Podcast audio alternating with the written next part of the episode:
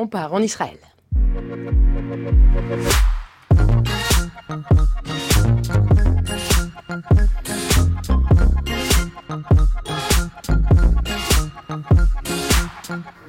Bonsoir, bienvenue et laissez-moi vous présenter toutes les mamans, toutes les putains que la Terre a jamais portées, des Amazones, des guerrières, des mutantes et des combattantes qu'on a toujours voulu faire taire, qu'on a voilées, emperruquées, incarcérées ou corsetées.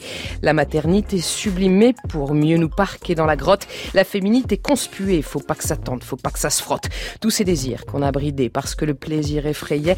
Une femme qui rit, c'est pas joli. Une femme qui jouit, c'est interdit. Depuis qu'on sait que la Terre est ronde et même depuis que le monde est monde, certains se sont passés le mot, faut les museler, les baïonner, les garder dans un espace clos, entrave à la mobilité, silence et chute. Pas bouger, pas broncher, pas contester. Femelle, tu es, tu resteras. Tenu en laisse, claque sur les fesses. Si tu mouves, tu la sentiras. La Bible, le Coran, la Torah ou bien ce qu'en ont fait les hommes ont inventé cette histoire de pommes et de péché originel qui d'Israël jusqu'à Babel et au Brésil, de ville en ville.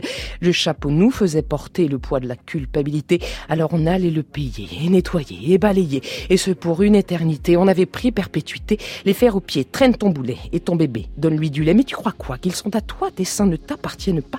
Pas plus que ton sexe, mon chat, c'est malheureux, mais c'est comme ça. Mis sous tutelle, tu seras au mari, tu obéiras, ce sont les tables de la loi. Ah non, pardon, c'était comme ça. Parce que figurez-vous qu'un jour, un beau matin, peut-être un soir, elles ont dit stop, en ont eu marre de l'histoire, ont repris le cours, l'ont infléchi, et pour faire court, d'un bout à l'autre de la planète, certaines ont relevé la tête. Elles étaient deux, mais bientôt cent, voire mille à faire souffler ce vent, une petite brise, puis une tempête qui s'engouffrait par la fenêtre, qu'elle soit chanteuse ou bien rabbine, reporter ou même anonyme, commençait un nouveau voyage, y avait qu'à leur emboîter le pas. Enfin, on entendait leur voix, enfin, on voyait leur visage, enfin, leurs paroles libérées, pour peu qu'on sache les écouter, les entendre se raconter, le monde selon elles déployer, écrit, chanter, photographier. C'est ce qu'on va faire ici ce soir. Venez, rapprochez-vous du feu, ouvrez vos oreilles et vos yeux. Là, c'est le début de l'histoire. Alors, 3, 2, 1, top départ. France Inter. Babel sur scène. Julia Foyce. Et de vous à moi, je me délecte déjà à l'idée de lui laisser la barre. Ce soir, celle qui tisse le fil de l'histoire a le don d'en énerver plus d'un. Elle est femme et elle est rabbin. Elle porte rarement la kippa et n'est jamais là où l'on croit. Médecin, journaliste ou mannequin, les virages à 180, elle connaît ça. Elle aime bien presque autant que le karaoké. On l'imagine, le nez plongé dans le Talmud, dans ses versets, mais c'est Cabrel qu'elle aime chanter. Je l'aime à mourir. Il paraît que c'est son refrain préféré. Peut-être qu'elle va le fredonner ce soir. Allez, allez savoir. Delphine Orviller, bonsoir. bonsoir. Quelle promesse. C'est on jamais, on a deux heures devant nous, c'est on jamais.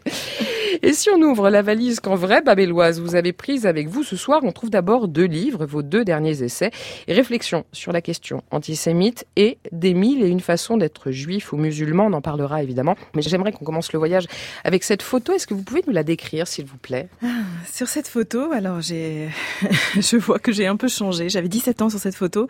Euh, c'est une photo qui est prise euh, dans le Negev, dans le désert au sud d'Israël, et je cueille des citrons sur cette photo. C'était un été où je euh, me trouvais là, volontaire, dans dans un kibbutz, dans une ferme collective. Hein, vous y souriez, vous êtes solaire, vous y étiez bien oui, ça a été un moment de, de découverte, je crois, pour euh, pour moi. Euh, euh, un moment où je me posais plein de questions sur mon avenir. Euh, j'étais encore lycéenne en France, me demandant ce que j'allais faire, ce que j'allais devenir, comme tous les gens de cet âge, voilà, comme mmh. tous les ados. Et puis tout à coup, ce voyage en Israël a eu pour moi un, un effet initiatique. C'est-à-dire que tout à coup, je me suis dit tiens, il y a cette possibilité. Euh, là, il y avait, alors j'étais dans un cadre assez, euh, on va dire féerique, et puis euh, chargé de peut-être toute une utopie, l'utopie des kibbutz, dont mmh. j'avais hérité dans des récits familiaux. Euh, euh, et tout à coup, je me retrouvais là, à cueillir des citrons et des mangues et à jardiner et à envisager un autre avenir. Et c'est ce qui a conditionné un, voilà, un virage dans ma vie, puisque peu de temps après, je suis partie vivre en Israël pour quelques années.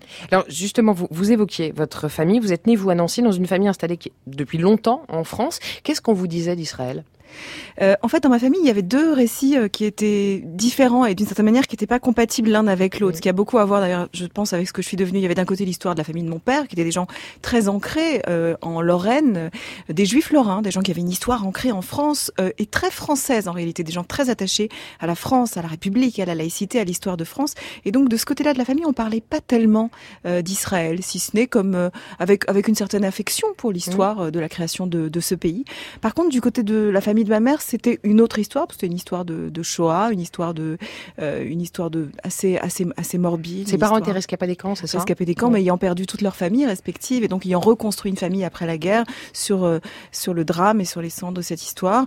Et, euh, et de ce côté-là, il y avait bien évidemment moins d'ancrage en France, puisqu'ils s'étaient retrouvés en France après la guerre un peu par hasard, avec toujours toujours une valise sous le lit. Enfin, mes grands-parents avaient une valise au cas où, c'est-à-dire qu'ils étaient finalement en transition.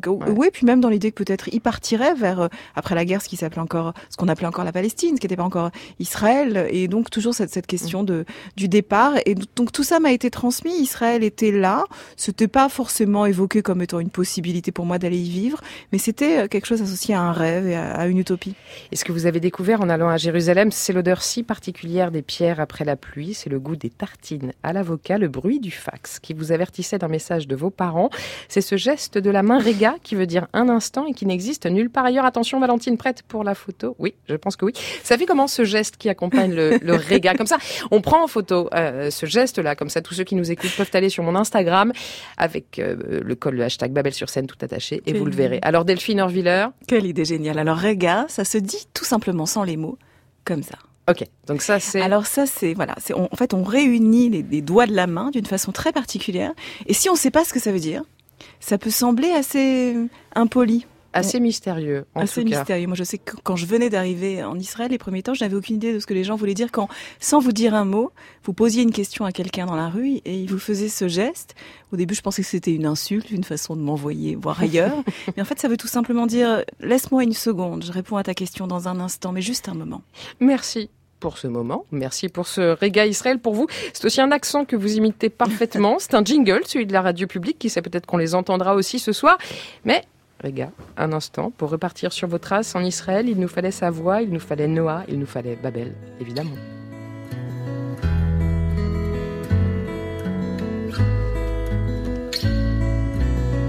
Pardon me for babbling comme des milliers de mots.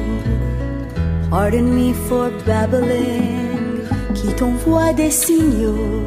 Cent mille mots blotti au fond de mon cœur, tout là-haut dans les étoiles pour oublier tes peurs. Tout c'est au fond de mes pensées depuis que je t'attends. Tous mes mots sont bouleversés, je sens comme des torrents de paroles, de rires, de symphonies, de chansons et ces mélodies murmurent des battements, les battements de mon cœur.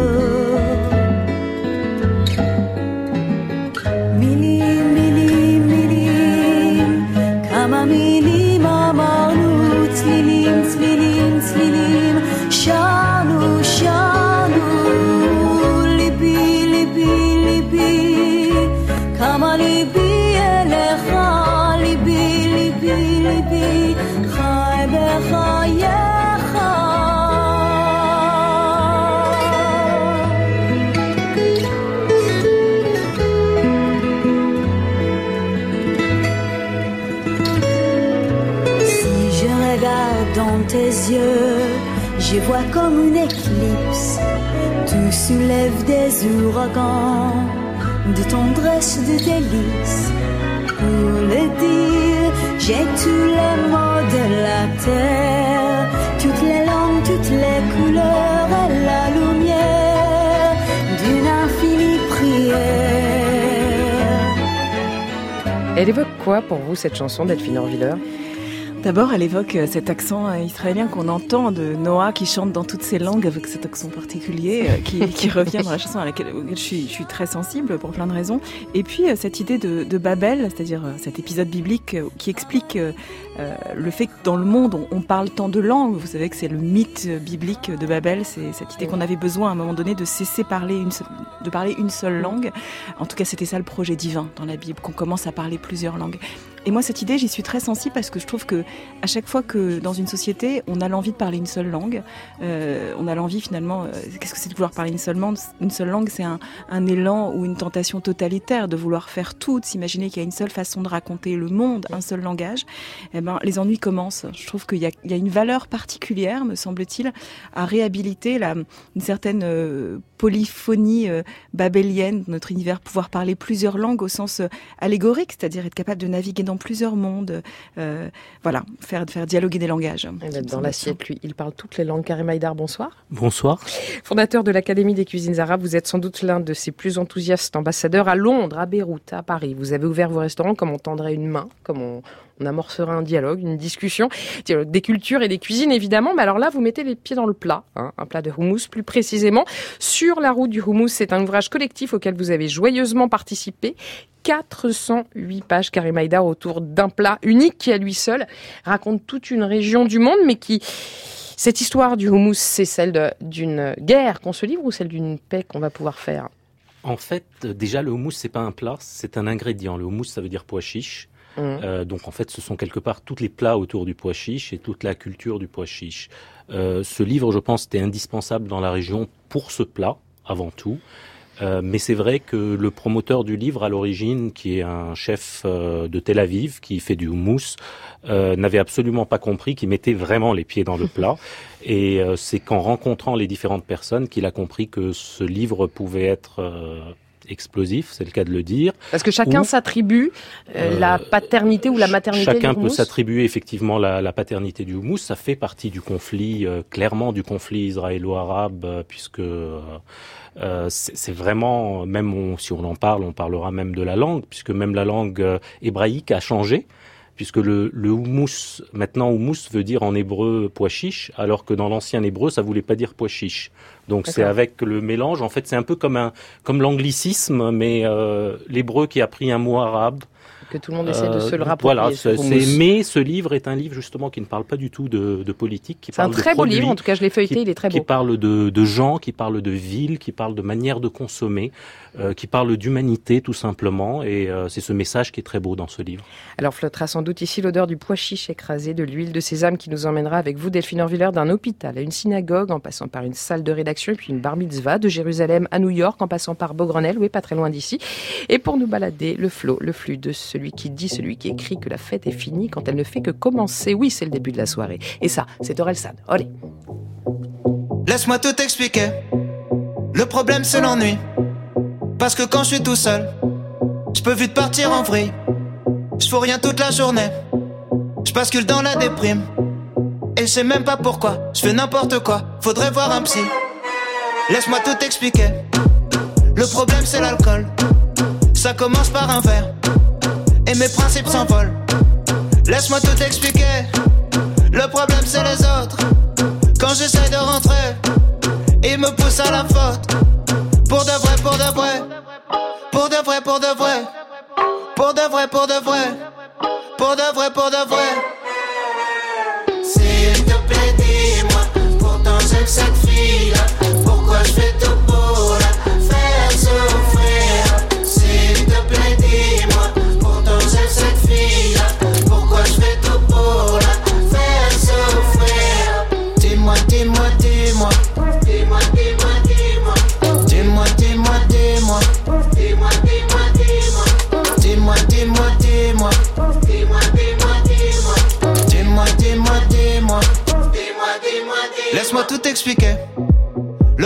c'est le stress Quand les problèmes arrivent Je bloque et je délaisse le reste J'arrive plus à penser donc il faut que je décompresse.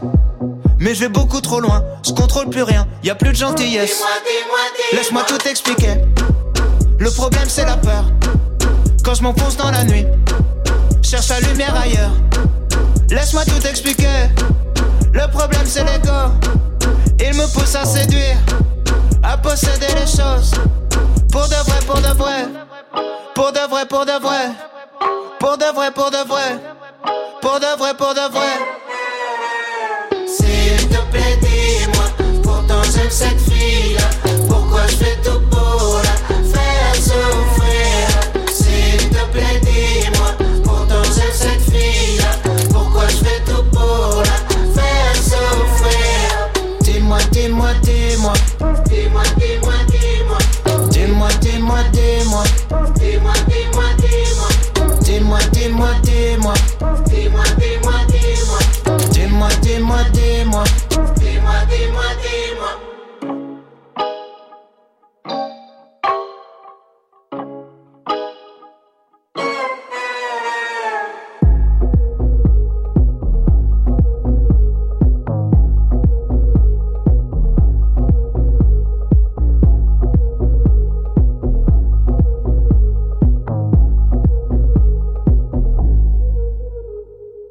moi, dernier extrait de l'album La fête est finie, c'est San qui l'ouvre grand votre fenêtre sur le monde. Ce soir, vous êtes sur France Inter et Babel vogue vers Israël en compagnie de celle qui lui donne de belles couleurs, Delphine Orviller.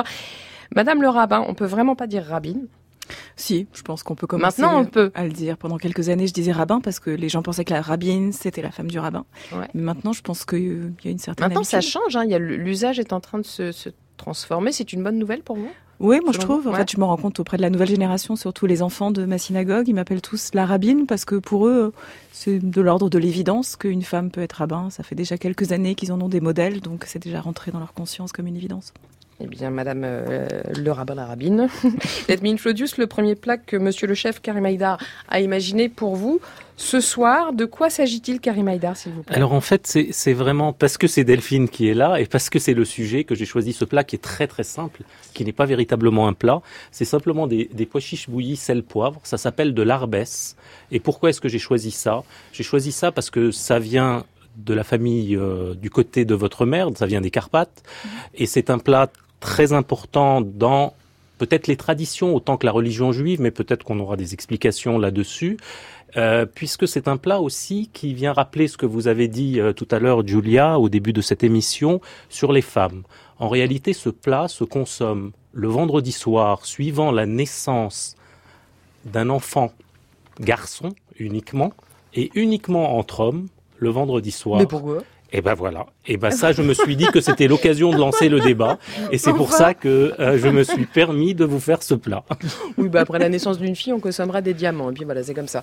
Euh, Delphine Orviller, quand vous goûtez ces, ces pois chiches au sel et poivre, vous êtes où? Ça vous embarque où? Alors effectivement, ça me rappelle des plats, euh, euh, des plats familiaux. Et, et, et j'allais vous dire avant que vous en parliez des plats de Shabbat en fait, de quelque chose qui aurait euh, qu'on ajouterait à un plat de Shabbat. Souvent, le Shabbat, on, consomme aussi des, choses qu'on a fait cuire longtemps, mais on ajoute souvent des, pois chiches ou des éléments comme ça qui, enfin, pour moi, voilà, c'est associé à un, goût un peu de fête, un goût de, repas de fête. Vous êtes une gourmande, Delphine Orviller. Disons que vous avez le sens des bonnes choses, et si vous faites ça le comble à la synagogue de Beaugrenelle, c'est d'abord, évidemment, pour ce regard affûté que vous portez sur le monde qui nous entoure. On va s'en rendre compte au cours de cette émission. Mais ce qu'on aime aussi, c'est le rituel que vous avez largement dépoussiéré. Vous organisez des shabbats euh, musicaux, des offices pour les plus jeunes avec euh, des marionnettes, des cafés publics, euh, des cafés publics, des cafés bibliques, mais, mais oui, publics aussi. Mm-hmm. Il fallait innover. Moi, je crois que la pensée euh, religieuse, elle est, elle est là pour être vivante. Et si on considère qu'elle est comme un musée qu'on visiterait euh, derrière euh, une vitre, vous savez, dans ces musées où on vous dit attention, pas de touche, faut rien changer, faut rien bouleverser, c'est comme ça a toujours été, eh ben ça cesse d'être vivant. C'est quelque chose de, de mortifère. Mmh. Moi, je considère que voilà, une pensée, de la même manière qu'un texte, il est sacré, s'il peut encore vous parler, ben, une pensée religieuse, elle est vivante. Si elle a encore quelque chose de pertinent à dire aujourd'hui, de façon inédite. En tout cas, depuis que vous y êtes, les bar mitzvahs ont quelque chose, disons, de plus savoureux.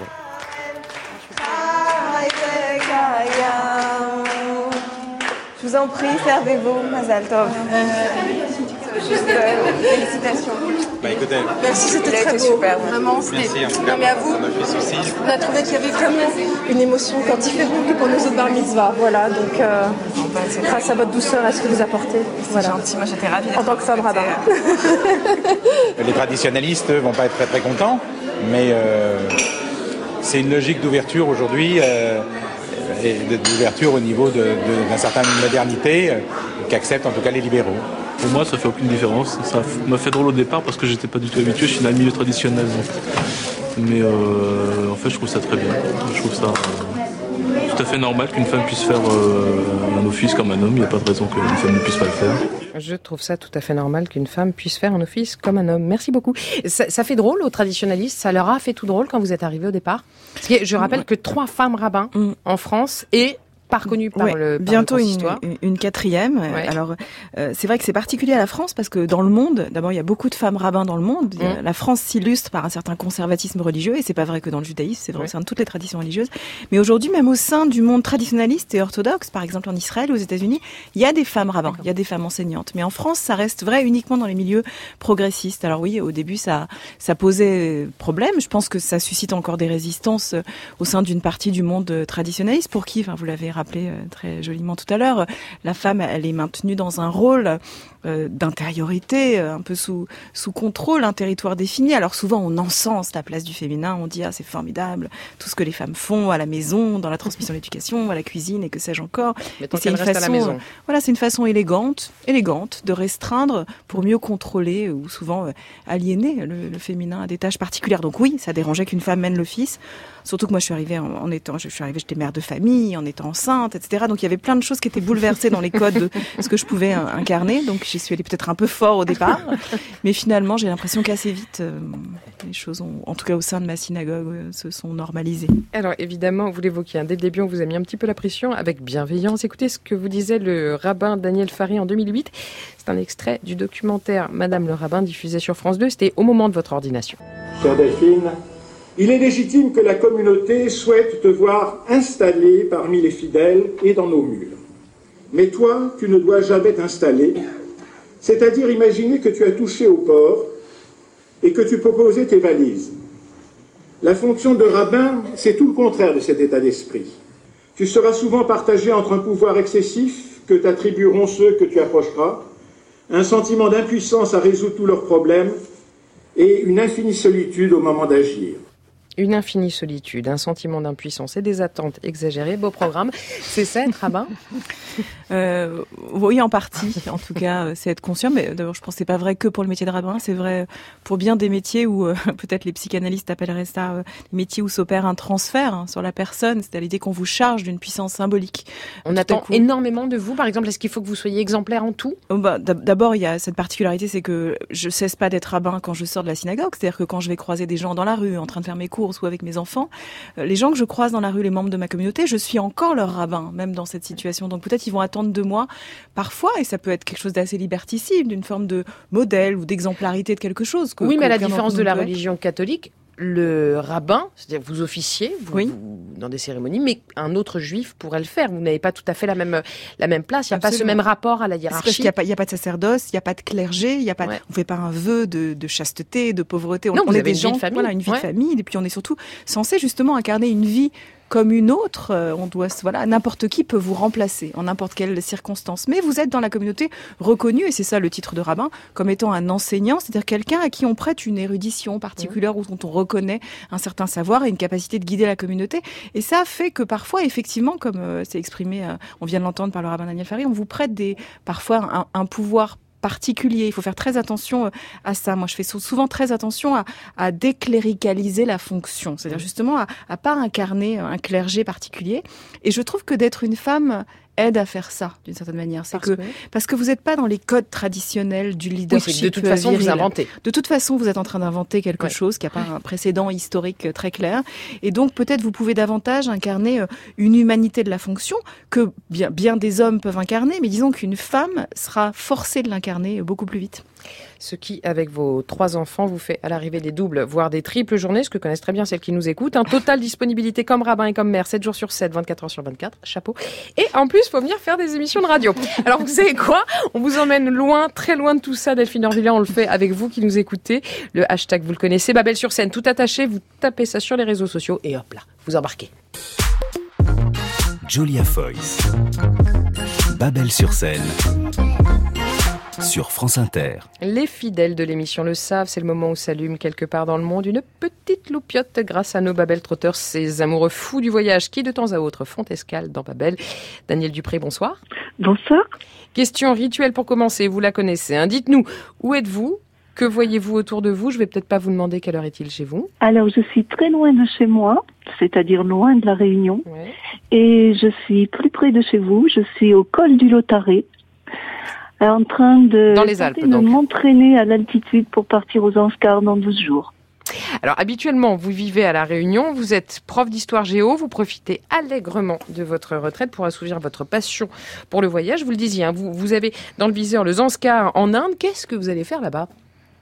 Ah, je vais pour une jolie association qui s'appelle Hope et qui vient en aide aux peuples qui vivent dans des régions reculées et parfois difficiles je vais voir le début de la construction d'une école qui a été détruite en 2015 à presque 4000 mètres d'altitude, plus de 3009, ah à flanc de montagne, près d'un monastère euh, réputé accroché à la montagne depuis 2550 ans. Ça s'appelle Puktal. Alors vous, vous êtes une amoureuse de la montagne. hein. Depuis toute petite, vous, vous rêvez de grimper et vous le faites. Est-ce que vous vous souvenez de votre toute première escalade? Ah oui, ma première escalade, c'était dans la région d'Auxerre, au Sossois, sur un massif corallien. Et c'était comment? Euh, c'était magique, c'était magique de se percher sur le rocher, de sentir le granit, le bonheur, et ça m'a donné envie d'aller en montagne. Delphine Orvillard, vous êtes une femme de défi. Je sais pas pourquoi, quelque chose me dit que l'escalade vous va bien. Ça, ça vous parle, vous? Vous êtes du genre à escalader ou pas? En tout cas, je viens d'une famille de randonneurs, donc Ah oui? euh, je connais bien la randonnée. Mon père fait des randonnées, nous y a emmenés très jeunes, donc euh, j'ai énormément de souvenirs, euh, pas d'avoir escaladé très haut, mais de, de bien des randonnées, notamment dans la Vanoise, enfin plein de lieux comme ça, on fait des, des- des Peut-être ça vient balades. de là du fait que le fait que les, les sentiers caillouteux et escarpés vous fassent pas peur. Euh, évidemment, dans vos bagages, Daniel Dupré. On trouvera votre appareil photo. Vous l'avez emmené partout en Chine, hein, dans le Sahara, au Kyrgyzstan, au Vietnam, en Namibie. Au gré de tous vos voyages, vous exposerez au Festi-Photo de Rambouillet fin septembre votre série Calligraphie de terre et d'eau. Avant qu'on se quitte, Daniel, dites-nous un samedi soir idéal. Vu, vu le tour du monde que, que vous avez fait, on, on le passe où et on fait quoi? Ah, ah, mais je vous emmène, euh, je vous emmène bivouaquer au volcan, auprès du piton de la Fournaise. D'accord on grimpe, on part de la mer où il peut faire en ce moment, c'est l'hiver, 26 degrés. Je peux grimper en... me mettant sur le dos de quelqu'un ou, je dois non, non, je vous le faire avec mes jambes? Allez, je vous emmène en voiture. Ah cool, génial, j'arrive. Je vous emmène en voiture et on monte une 1h, 1h20, 1h30. Ouais. On passe de 26 degrés, on monte dans les nuages, peut-être il pleuvra, et on arrive au-dessus des nuages, et là c'est tout bleu, et on voit le piton des neiges qui est à 3070 mètres, où je dormais il y a trois semaines. On voit le piton de la fournaise qui est juste devant nous. On sort de la voiture, on prend une petite table de camping, des chaises, les cocottes avec le repas du soir, une bonne bouteille, et on s'installe au bord du premier enclos face au piton des neiges. Et le lendemain matin, on fait des crêpes et on les fait sauter devant le piton de la fournaise. Eh merci infiniment, Daniel Dupré, pour ce tableau du samedi soir idéal. À très bientôt. Bonne route à vous. Moi, je voudrais pas dire, mais un petit samedi soir avec vous, ça me va bien. Avec euh, notre chef Karim Aïdar en cuisine, à la capitainerie de Delphine Orvilleur, sur le ponton, tenez, porté par le roulis des vagues, enlacé des amoureux des bancs publics, chanté, repris par Yael Naïm.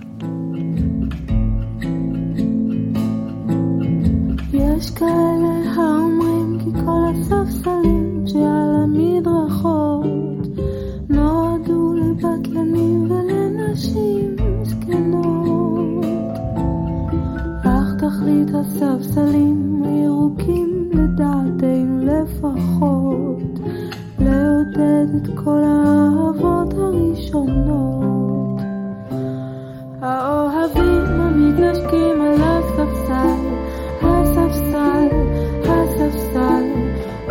of the female mind.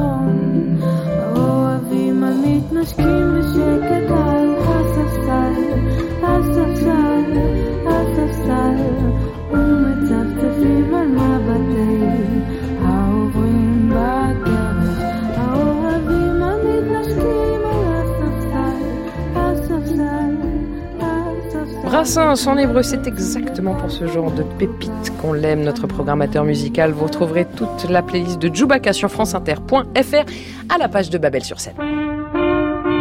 Babel sur scène sur France Inter. Dois Kol Zion, Shalom von Jerusalem. This is Israel calling. You are tuned to Kol Sion, the overseas program of the Israel Broadcasting Service, broadcasting from Jerusalem. Shalom Aleichem. Et le voilà, l'un de ces sons qui a le don de vous téléporter en, en Israël, Delphine Orvilla. On écoutait beaucoup la radio chez vous quand vous étiez enfant Non, pas tellement. Ça faisait Non. pas tellement partie de la, de la culture. On regardait plus la, la télé, on lisait, mais on n'était pas tellement une famille de, de radio. Donc la radio, c'est une découverte en Israël. oui, pour parce le coup, ouais. en Israël, j'ai ce souvenir particulier que la vie est rythmée par euh, le fait que toutes les heures revient un flash qui commence en fait pas par des mots, mais par un bruit qui fait pip pip pip pip, comme ça une espèce de sonnerie que tout le monde reconnaît et qui fait que le, le pays s'arrête toujours quelques secondes. Et on se met au garde à vous et on Euh, écoute. bah, C'est-à-dire que j'ai des souvenirs, voilà, de- dans le bus, dans la rue. euh, bah, Tout à coup, ça s'arrête et on entend euh, les titres euh, surgir avec euh, malheureusement parfois des des nouvelles terrifiantes, euh, voilà. Des, mais en tout cas, c'est quelque chose qui rythme très fortement. J'ai ce souvenir-là d'une vie rythmée par ces jingles-là de radio. Vous, vous avez grandi à Épernay, votre père était médecin généraliste, votre mère prof d'éco. Quelle place, en revanche, prenait la religion dans la famille, à la fois en tant que croyance, en tant que pratique que rituel. Je dirais que surtout il y avait une place importante euh, à la réflexion sur l'identité juive. Et qu'est-ce que ça voulait dire pour nous? Donc euh, ça passait par euh, des, des rites, et une centralité d'ailleurs importante des rites culinaires, euh, des fêtes, des temps de fêtes, des réunions familiales, euh, du calendrier juif, mais pas sur une modalité religieuse ou, ou de croyance, en tout cas tel qu'on entend le mot religieux traditionnellement. Alors ça c'est peut-être une particularité du, du judaïsme que tout le monde ne- connaît pas, c'est que euh, l'identité juive, elle n'est pas centrée sur la croyance. Et pour beaucoup de gens, ça passe par plein d'autres choses. Ça passe par des repères culturels ou des repères historiques, des temps familiaux, mais pas nécessairement par un rapport euh, au divin, euh, à la, à la religion ou au dogme. Et c'est très spécifique, effectivement, à, à la Oui. religion juive. Vous, enfant, à la synagogue, vous entendiez celui qui aujourd'hui est grand rabbin de France. En décembre 2015, à la synagogue de Dijon, Haïm Corsia appelait un sursaut démocratique devant les caméras de France 3. שעשה ניסים לאבותינו בימים ההם ובזמן הזה. on a besoin de lumière, nous qui sommes le pays des lumières. La France est le pays qui a donné les lumières au monde et on a parfois besoin de revenir à, à notre, euh, à ce que nous sommes au fond de nous. Comment les mots d'Haïm Corsia euh, résonnaient dans votre cœur d'enfant? Vous, Delphine Orviller, comme petite fille, quel rapport est-ce que vous aviez avec la spiritualité? Euh, euh, le rabbin Chaim Corsia a joué un rôle très important dans, je, je- je sens dans ma formation à la fois euh, spirituelle de, de mille manières, mais aussi dans la formation de la jeune citoyenne que je m'apprêtais à devenir, de la citoyenne française. Euh, il avait et il a toujours, et je lui suis très reconnaissant pour ça, un vrai discours républicain, juif républicain, qui s'est incarné de, de façon très forte. Je me souviens que les enfants qu'on était, on était des ados à ce moment-là, il savait nous tenir un discours extrêmement fort, à la fois sur l'attachement à notre identité juive, mais aussi sur l'attachement à la France ce que ça voulait dire euh, euh, pour nous. Donc voilà, je lui suis très reconnaissante d'avoir incarné cette voie-là dans, dans mon enfance et de mille manières de m'avoir pl- placée sur ce chemin. Et vous étiez une petite fille très croyante? J'étais en tout cas une petite fille que je qualifierais peut-être de mystique aujourd'hui. Ouais. Je le dis, euh, je le dis comme ça parce que maintenant j'ai des enfants qui ont qui ont l'âge que j'avais quand pour moi se sont posées ces questions-là, le rapport à euh, au cachet, au non dit, à la possibilité de dialoguer avec avec du plus grand que soi, du mystérieux, du secret. Euh, moi, je pense que ma religiosité, elle s'est éveillée beau- beaucoup autour de, de questions familiales, et notamment du rapport à mes grands-parents, à l'histoire de la Shoah. Incontestablement, j'avais des grands-parents qui ne parlaient pas, qui ne pouvaient pas parler, qui étaient dans un silence euh, très fort sur euh, une incapacité à dire ce qui leur était arrivé. Et je me souviens très clairement que enfant, euh, je m'imaginais que j'étais capable de dialoguer avec eux d'une autre manière. C'est-à-dire que je me suis mise très jeune à lire beaucoup de livres sur cette histoire, sur tout ce qu'ils n'étaient pas capables de me raconter, mais que j'allais trouver dans des livres et dans des films. Et j'imaginais, je fantasmais un dialogue que je pouvais pas avoir avec eux. Et c'était une forme de de religiosité. En fait, si le mot religieux, ça veut dire, comme l'étymologie le suggère, qu'on crée des liens. Eh ben, pour moi, ma religion première, ça a été de tenter de créer des liens et un langage avec des gens avec qui je pouvais pas parler. Et ce sont ces questions-là qui vous ont poussé en Israël, on le disait en début d'émission, à, à- à 18 ans, un bac scientifique en poche. Vous commencez par des études de médecine. Est-ce que c'est parce que vous êtes tombée dedans quand vous étiez petite, parce que votre père était médecin, ou pour d'autres raisons?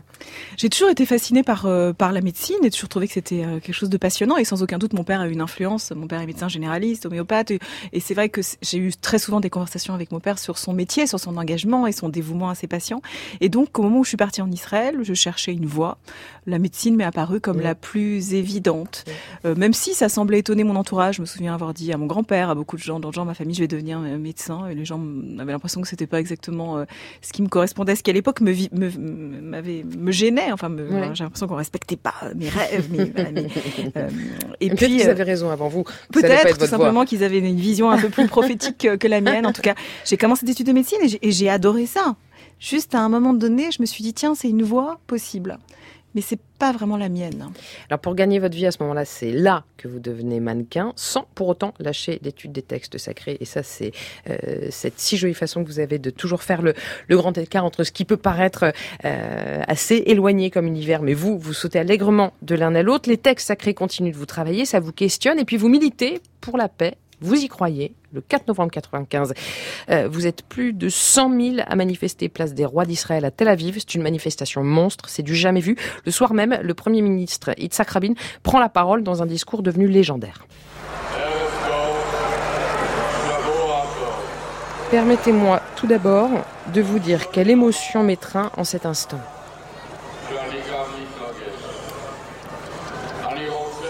Je souhaite remercier chacun d'entre vous qui êtes venu ici manifester contre la violence et pour la paix.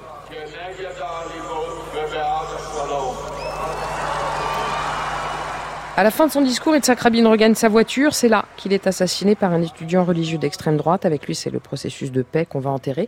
Karim Haïdar, est-ce que vous vous souvenez de ce soir-là, de cet événement-là? Bien sûr, bien sûr, puisque ce jour-là, euh, bon, ce jour-là, on a, on a découvert par la suite qu'effectivement, c'était la fin totale du, du processus de paix. Et c'est vrai que pour nous, c'était, euh, c'était un grand moment, ce qui était en train de se passer. On imaginait que, euh, que tous les rêves euh, allaient, allaient se, se faire, se réaliser.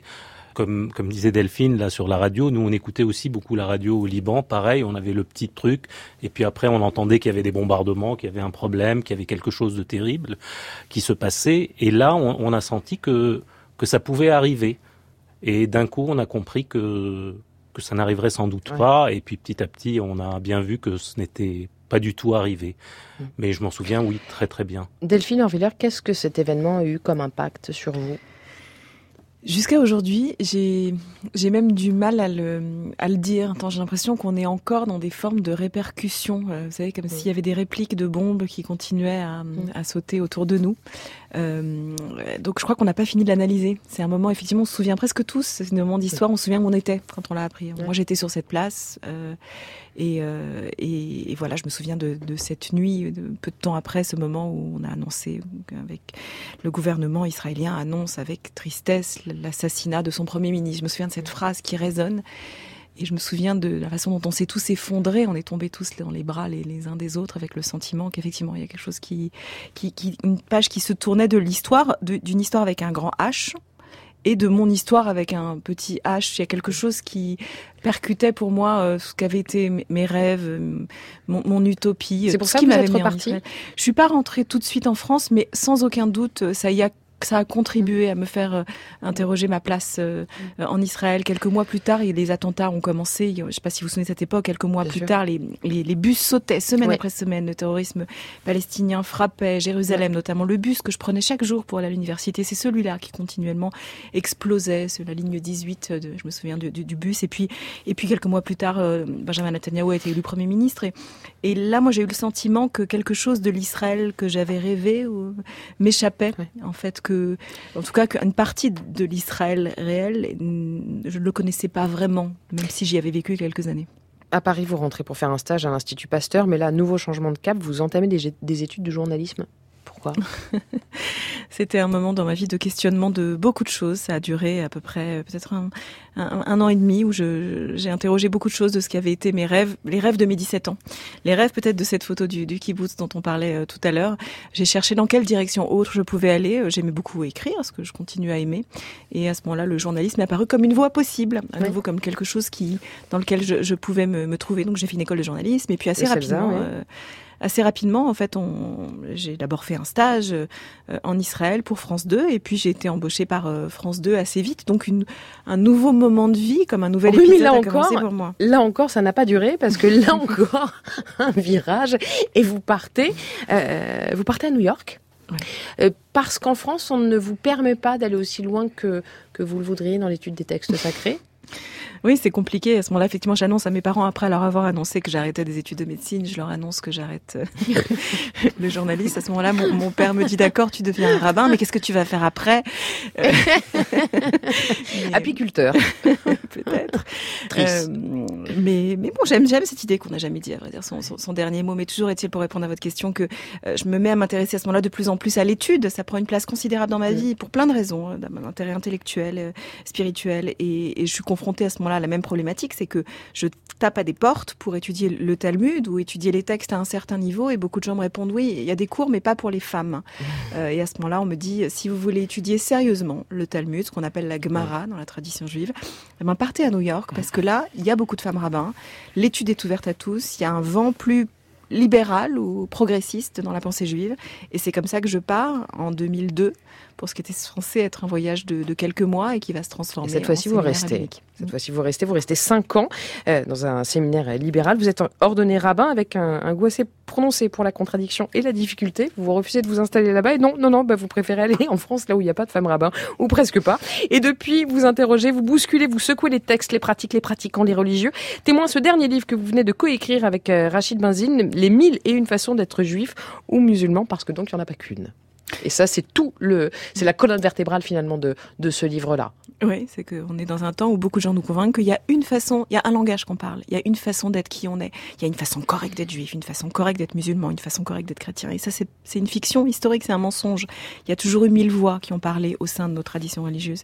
Il n'y en a pas une qui dit plus la vérité que- que l'autre. De la même manière qu'on peut faire dire au texte une chose et quelque chose d'autre. Mais La ça, pour certains, ce serait presque hérétique, ce- cette prise de position-là, parce que pour les adeptes du dogme au singulier, Il y a une façon de lire qui, en général, euh, celle euh, qui aurait été transmise et imposée et inquestionnable et indubitable. Mais ça, c'est un mensonge historique. Ça ne s'est jamais passé comme ça. Et la question est de savoir quelle lecture vous voulez avoir parmi les lectures possibles. Comment est-ce que vous allez inscrire la vôtre dans la vie et dans la possibilité d'être transmise pour la vie à la génération suivante?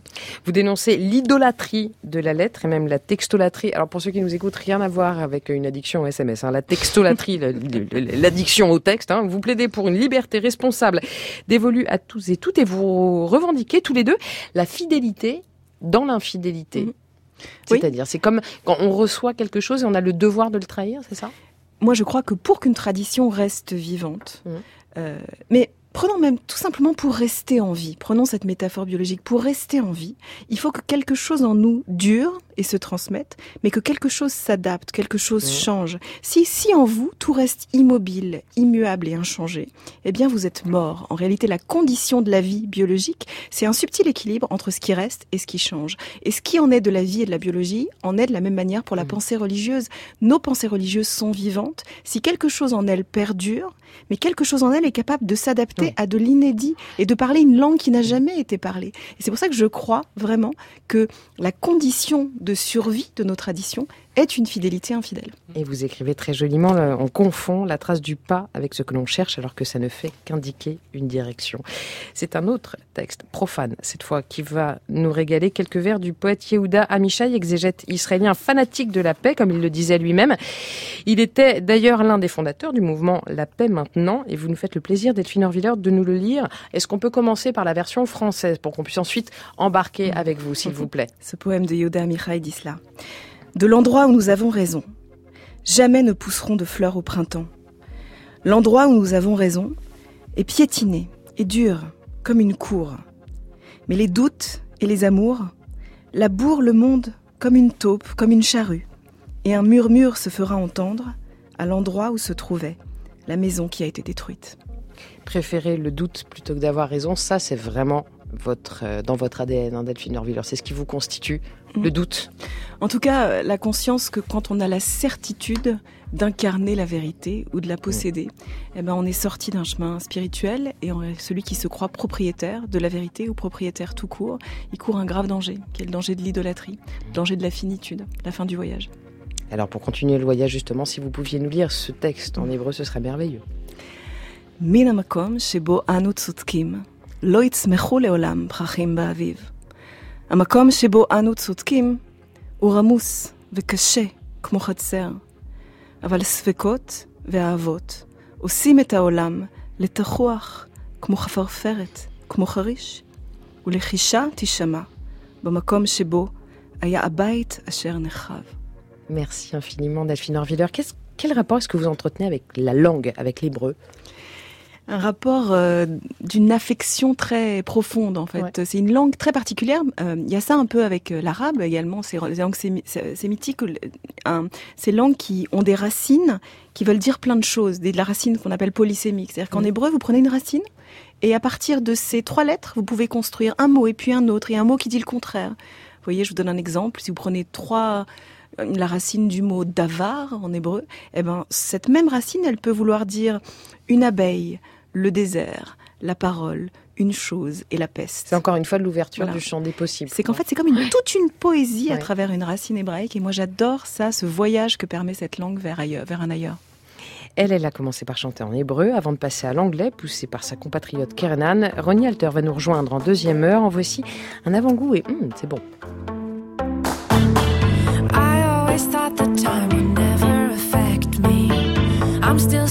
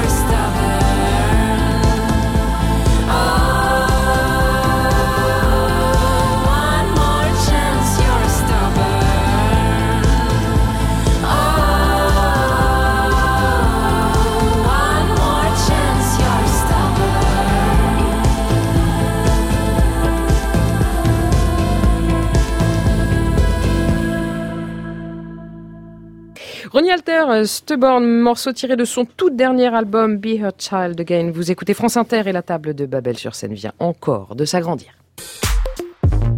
Philippe Forbrac qui nous a rejoint en cours de route et bonsoir Monsieur le Président. Bonsoir Julia. Vous êtes, euh, vous venez d'être euh, réélu président des Sommeliers de France, c'est un deuxième mandat, je crois. C'est vrai. Euh, Cette fois, vous vous êtes promis quoi? De continuer l'aventure parce que ça fait 50 ans que ça existe. On a fêté aussi euh, cette semaine le 50e anniversaire de la création de cette association. Euh, c'est de continuer euh, la mission qui est, qui est la mienne, c'est-à-dire à la fois de promouvoir le métier, de susciter des vocations, mais aussi de faire peut-être prendre conscience aux gens que boire, c'est pas juste ouvrir une bouteille et prendre un verre de vin, c'est bien au-delà et que dans, le, dans une bouteille de vin, il y a de la culture. Beaucoup d'auteurs euh, se sont épanchés là-dessus, des fois influencés peut-être même par euh, une certaine ivresse, mais surtout par, euh, par une vérité qui est une vérité historique. On fait du vin depuis très longtemps. Toutes les, les nations qui ont quelque part maîtriser au-delà de la technique, mais peut-être euh, euh, la, la relation aux autres d'une façon forte. On, on- on plantait de la vigne. Dès que les hommes ont commencé à se sédentariser, finalement, la vigne est, est là au-delà de la boisson comme un symbole. On le voit dans le christianisme et dans les autres euh, religions également. Donc c'est c'est une boisson que, que, que, que j'adore pour justement toute cette dimension-là. Et donc ma mission en tant que président des sommeliers, c'est de faire en sorte que cet esprit demeure, que, que cet, esprit, cet esprit soit transmis à la fois des jeunes pour qu'ils fassent ce métier, pour qu'ils fassent, qu'ils le fassent bien, euh, mais aussi de faire prendre conscience euh, aux gens qui exercent ce métier que le vin, c'est aussi une boisson à base d'alcool, qu'il faut savoir euh, la gérer. Que parmi les qualités qu'il faut avoir pour faire ce métier, il y a la sobriété. Ça paraît, ça peut faire sourire. Peu Mais à la, à la oui. fois la sobriété, parce que effectivement, on ne doit pas tomber dans la tentation, euh, mais aussi être sobre dans son discours, parce que des fois, on a affaire à des sommeliers qui la surjouent un peu, qui pensent que ils ont la, la science infuse. Eux aussi etc. détiennent la vérité absolue. Exactement. Or, il faut être. C'est un métier de service aussi. Oui. C'est un métier. On est au service des autres. On travaille dans un restaurant souvent, dans un établissement. Alors vous justement, vous êtes euh, caviste. vous êtes également maître sommelier restaurateur au bistrot du sommelier, le lieu que vous avez fondé et dont vous nous avez extirpé un premier cru. Hmm. Est-ce qu'on va entendre ce pop? Vous nous en aviez fait un merveilleux la dernière fois. Delphine Orvillard, sachez que je fais une émission de deux heures pour une demi-seconde de pop.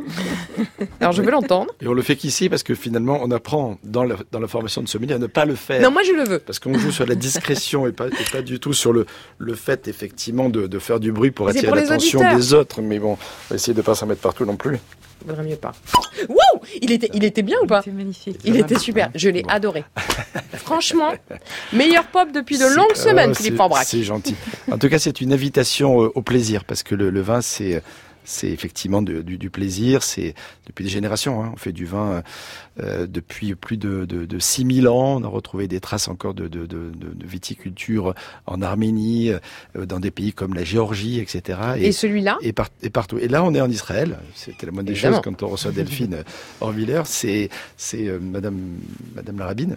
J'ai- J'ai rapporté un vin de, du, du, du, du Golan, euh, en Galilée donc. Et j'ai choisi pour vous un rouge euh, assez euh, assez extraordinaire. Oui, ça va, il est bon. Je le sens en passage. Déjà, il est beau parce que c'est vrai que c'est on voit la, la couleur qui, est- qui, qui apparaît. Et euh, il a déjà un certain âge puisque c'est un vin qui a 20 ans. Ah oui. Hein, puisque c'est même. 1999 à base de Cabernet Sauvignon. Produit donc dans le nord de l'Israël, puisqu'on est vraiment à la, le Golan, c'est à la frontière C'est avec euh, la Syrie, avec, euh, avec le Liban, pas loin aussi du Liban. On est à côté du lac Tibériade, un, lac extrêmement célèbre depuis, euh, depuis très longtemps. Et, euh, et d'ailleurs, on dit toujours que c'est au bord de l'eau qu'on fait les meilleurs vins, parce que pour que le, les, les coteaux soient bien exposés, il faut qu'ils regardent l'eau ou la mer. Parce qu'il y a des reflets qui viennent aussi par le- la réflexion de, de la lumière sur l'eau, ce qui permet effectivement de, de- de- de récupérer pas mal de rayons pour pouvoir faire mûrir le raisin. Et aussi parce que quand il y a de l'eau, il y a, une- il y a, il y a un microclimat un peu plus tempéré qui fait que effectivement le raisin mûrit dans de très bonnes conditions. Ben ce, voilà. qui est, ce qui est le cas ici. Je savais qu'on avait bien fait de vous inviter. Allez, on va trinquer, on va se dire l'Echaim à ceux qui nous écoutent, à ceux qui croient qu'on est meilleur que dans l'échange, à ceux qui pensent qu'on n'est jamais si bon que quand on se mélange. Et on va échanger, on va mélanger encore tous ensemble jusqu'à 22h. En compagnie de Delphine Orviller, de Philippe Forbrac et de Karim Haïdar, respectivement un rabbin, un chef, un sommelier. En fait, dit comme ça, on dirait le début d'une histoire drôle, mais non, c'est encore meilleur. En deuxième heure, on ajoutera une dose de musique, un peu de photos, une boucle au Brésil. À la technique ce soir, Michel Béziquian, Rémi Sistiaga, Juliette Delpérou. À la réalisation, Marie Merdia. La préparation de cette émission, Romy Sur les réseaux sociaux, Valentine Théodorou. C'est grâce à elle que vous n'en perdez pas une miette. Et on se retrouve juste après le flash.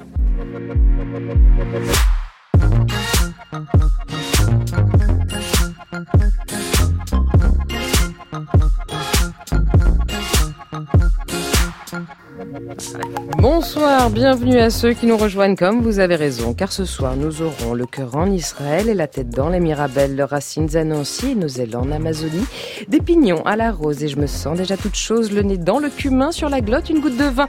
Ça fait de nous des êtres humains, de chair, de sang, ça nous va bien. Ça s'appelle une rampe de lancement, on peut aller encore plus loin, où que l'on passe, quoi que l'on fasse. C'est comme les Indiens maraguas, suffit pas de jouer des maracas. On va regarder le monde en face, se dire qu'on peut le faire bouger avec une ligne mélodique un chant, des notes, une musique et puis un appareil photo et même un dos de cabillaud. Triple salto, touché, coulé. Parce qu'attendez, il y aura aussi un prof de gym, une saloperie.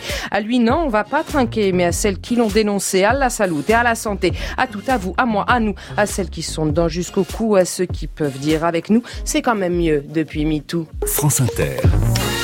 Babel sur scène. Julia Foyce. Oui, car pour une fois, ici, nous avons pour habitude de respecter une certaine parité. Ce soir, c'est bien le féminin qui l'emporte sur le masculin. Avec l'arrivée en studio de deux femmes comme on les aime, comme je les aime autour de la rabbine Delphine Orviller. Nous accueillons maintenant la photoreporter Véronique de Viguerie et la chanteuse Ronnie Alter. Bonsoir à toutes les deux. Bonsoir. Delphine Orviller, Ronnie Alter, vos routes se sont croisées un jour au-dessus de la Méditerranée, hein, certainement. Delphine Orviller, on le disait en première heure, vous êtes née à Nancy, vous êtes partie en Israël après le bac. Est-ce que vous vous souvenez de votre tout premier jour en Israël, vos premières sensations en découvrant Jérusalem Euh, pour moi, c'est associé à des à des odeurs, sans aucun doute. Euh, je- enfin, je trouve c'est clair sans doute pour beaucoup d'entre nous. On a une mémoire qui est très Olfactive, ouais. aux odeurs, mais je me souviens de cette odeur particulière de Jérusalem et du sable, et euh, et des odeurs aussi de Jérusalem sous la pluie. Bizarrement, j'ai des souvenirs de à quoi ça qu'est-ce que sent Jérusalem sous la pluie, ces pierres si particulières euh, qui couvrent toute la ville. Est-ce que vous vous y êtes senti immédiatement bien? Euh, oui et non, parce que c'est une ville compliquée, Jérusalem, euh, comme euh, tout le monde peut, peut s'en douter. C'est une ville euh, où je me suis sentie, senti assez vite une certaine familiarité avec certains éléments de cette ville, mais en même temps, euh, il y, a, y a un poids, il y a quelque chose d'assez lourd dans cette ville, une tension, et notamment une tension religieuse, qui est pas toujours facile à vivre, qui fait qu'on a parfois envie de s'en échapper très vite. Ronnie Alter, vous avez fait la route en sens inverse. Vous, vous êtes né à Tel Aviv, vous vivez à Paris depuis 7 ans, même chose, Oui. même question. Vos sensations à l'arrivée à Paris, vous vous en souvenez? Il fait plus froid, ça c'est sûr. pas beaucoup de soleil. Mais euh, euh, ma, ma sœur, elle habite ici il y a 30 ans. Alors pour moi, c'est pas une ville que je connais pas. C'est une ville que je connais depuis toute ma vie. Et alors c'était pas pas complètement étrangère ici, mais euh, c'est sûr que la météo était vraiment les, les premières choses que je Mhm. me sentis qui étaient un peu dures pour Et moi. Qu'est-ce qui vous a séduite à l'inverse dans cette ville-là? C'est quoi? Séduite, qu'est-ce qui vous a plu dans cette ville? Euh, Si la pluie vous a rebuté, est-ce qu'à l'inverse, il y a des choses où vous vous êtes dit, tiens, je vais me sentir bien ici quand même? Ah oui, bien sûr, il y a plein de choses que, que j'adore à Paris. Et en fait, c'est tout un neuf pour moi. J'adore cette sensation que je dois commencer au début et je dois travailler pour, euh, pour tout. Rien est évident. Et ça, j'aime bien, en fait. On poursuivra ce jeu de correspondance tout à l'heure entre vous deux, entre Paris, Tel Aviv et Jérusalem. Avant cela, on va s'offrir une petite boucle par le Brésil avec vous, Véronique de Viguerie. Vous co-signez dans Marie-Claire, magazine dont nous sommes partenaires, avec votre complice de toujours, Manon Querouille-Brunel, ce beau reportage consacré aux Indiennes d'Amazonie. Vous nous emmenez au cœur de Terre Noire, un petit village situé sur les rives du Rio Negro, au nord-ouest du Brésil. Ça ressemble à quoi, Terre Noire, si vous deviez faire vivre cet endroit pour ceux qui nous écoutent? Alors c'est pas euh, bizarrement, enfin il n'y a rien de noir euh, là-dedans. C'est vraiment sur les bords de, de la grande forêt d'Amazonie. Et euh, c'est des petites euh, euh, cahutes euh, en bois euh, sur un banc de sable. C'est, ça a l'air comme ça assez paisible. On dirait qu'il fait bon y vivre. Et puis en fait, euh, quand on quand on creuse un peu plus, on voit que euh, en fait c'est en danger. Alors effectivement, sur vos photos, on voit une famille sur un ponton, par exemple, au bord de l'eau, soleil couchant, avec des enfants qui se baignent dans l'eau. A une grappe d'adolescents affalés sur un canapé en train de regarder des dessins animés à la télé, un peu comme euh, partout dans le monde. Sauf que cet endroit est à ce site particulier que vous parliez, vous disiez à l'instant, il est en danger. Vous écrivez un Éden en sursis. Pourquoi? Parce qu'en fait, euh, et notamment euh, depuis euh, l'élection du nouveau président Bolsonaro au Brésil, c'est vrai que les qui veut absolument que les terres indigènes soient exploitables, alors que jusqu'à présent, les territoires indigènes n'avaient pas le droit d'être exploités, c'était protégé par la Constitution. Ce qui permettait euh, aux Indiens de pouvoir d'avoir la loi de leur côté quand ils allaient euh, lutter contre euh, des bûcherons illégaux ou des, des gens qui plantaient euh, de la C'est drogue, ça, c'est par des, c'est exemple. des menaces de, de, euh, de plein de qui ont beaucoup de, de sources différentes. C'est les braconniers, mais c'est aussi Oui, euh, bien sûr, les, les exploitants agricoles. C'est ils sont un peu cernés, quoi. Oui, ils sont un peu cernés. tout le monde veut, veut, veut se servir. Et c'est vrai qu'on on a remarqué que les territoires indigènes ont toujours été beaucoup plus protégés que ceux qui ne sont pas déclarés territoires indigènes, justement parce qu'il y a ces- la Constitution qui est avec eux. Sauf que la, la Constitution va changer, on y reviendra. Face à ces menaces, les Indiens maraguas résistent, tentant coûte que coûte de transmettre leur culture, leur chant, leur langue pour ne pas disparaître, comme cette chef indigène captée par les caméras de l'ONG Planète Amazon. Oh, oh, ah,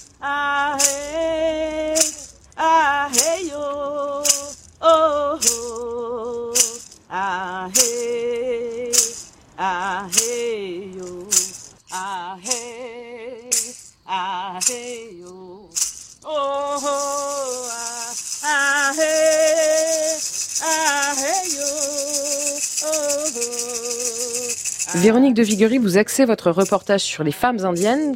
Quel est leur rôle dans ces communautés Alors elles ont un rôle de surtout de transmission, c'est-à-dire qu'il y en a, il y a une des ce qu'on pourrait appeler une activiste indienne, c'est tout petit, mais ça fait une grosse différence. C'est-à-dire qu'elle a, elle s'est battue pour que euh, il y ait une école qui soit installée dans le village, ce qui permet aux enfants de plus partir en ville, en sachant que la ville c'était à deux jours de pirogue, et donc ils restaient évidemment là-bas. Donc là maintenant ils peuvent aller à l'école, avoir euh, des cours dans, dans leur dialecte et rester dans, dans leur environnement sans être, sans aller forcément euh, dans la ville se séparer de leurs parents.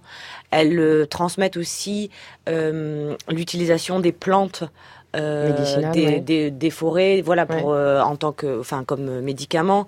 Elles transmettent le dialecte et elles ont des, ce qu'on appelle un, une espèce de réseau de vigies en fait d'indiennes qui sont installées dans les villes et qui font l'interface entre les Indiens qui sont sur le terrain dans les villages très éloignés et le gouvernement, euh, la communauté, enfin la internationale qui organise des, des manifestations. Alors, le décor est planté. Véronique de Viguerie, vous nous raconterez ce combat hein, qui, qui tient euh, vraiment de David contre Goliath. Et Dieu sait pourquoi je suis aussi biblique, moi, ce soir. On remontera l'Amazonie avec vous en compagnie d'un amoureux du Brésil, Philippe Forbrac, notre sommelier de Karim Haïdar, notre chef d'un soir. Le voyage ici, on le fait en musique et avec lui, évidemment, Saulo Duarte, figure de la scène indépendante brésilienne. Il a le mélange dans l'ADN. Alors, il mixe et il métisse du son caribéen, du rythme amazonien. À l'arrivée, ça donne Flore d'Ossonio et c'est cadeau.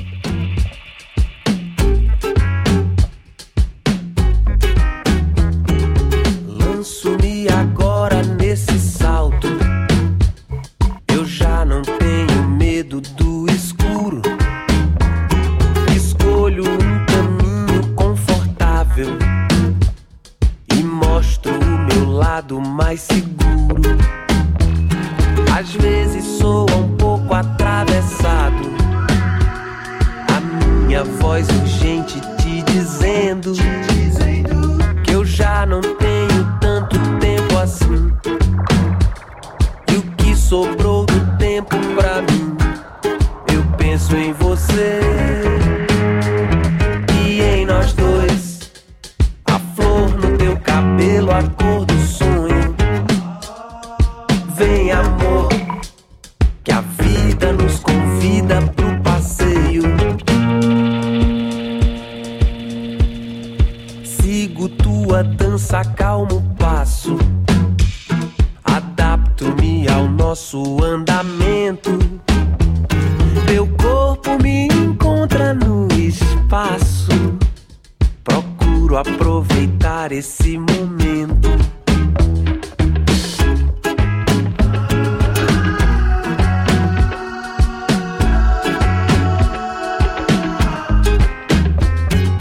Noite no cinema do meu quarto. Ainda estou no seu apartamento momento.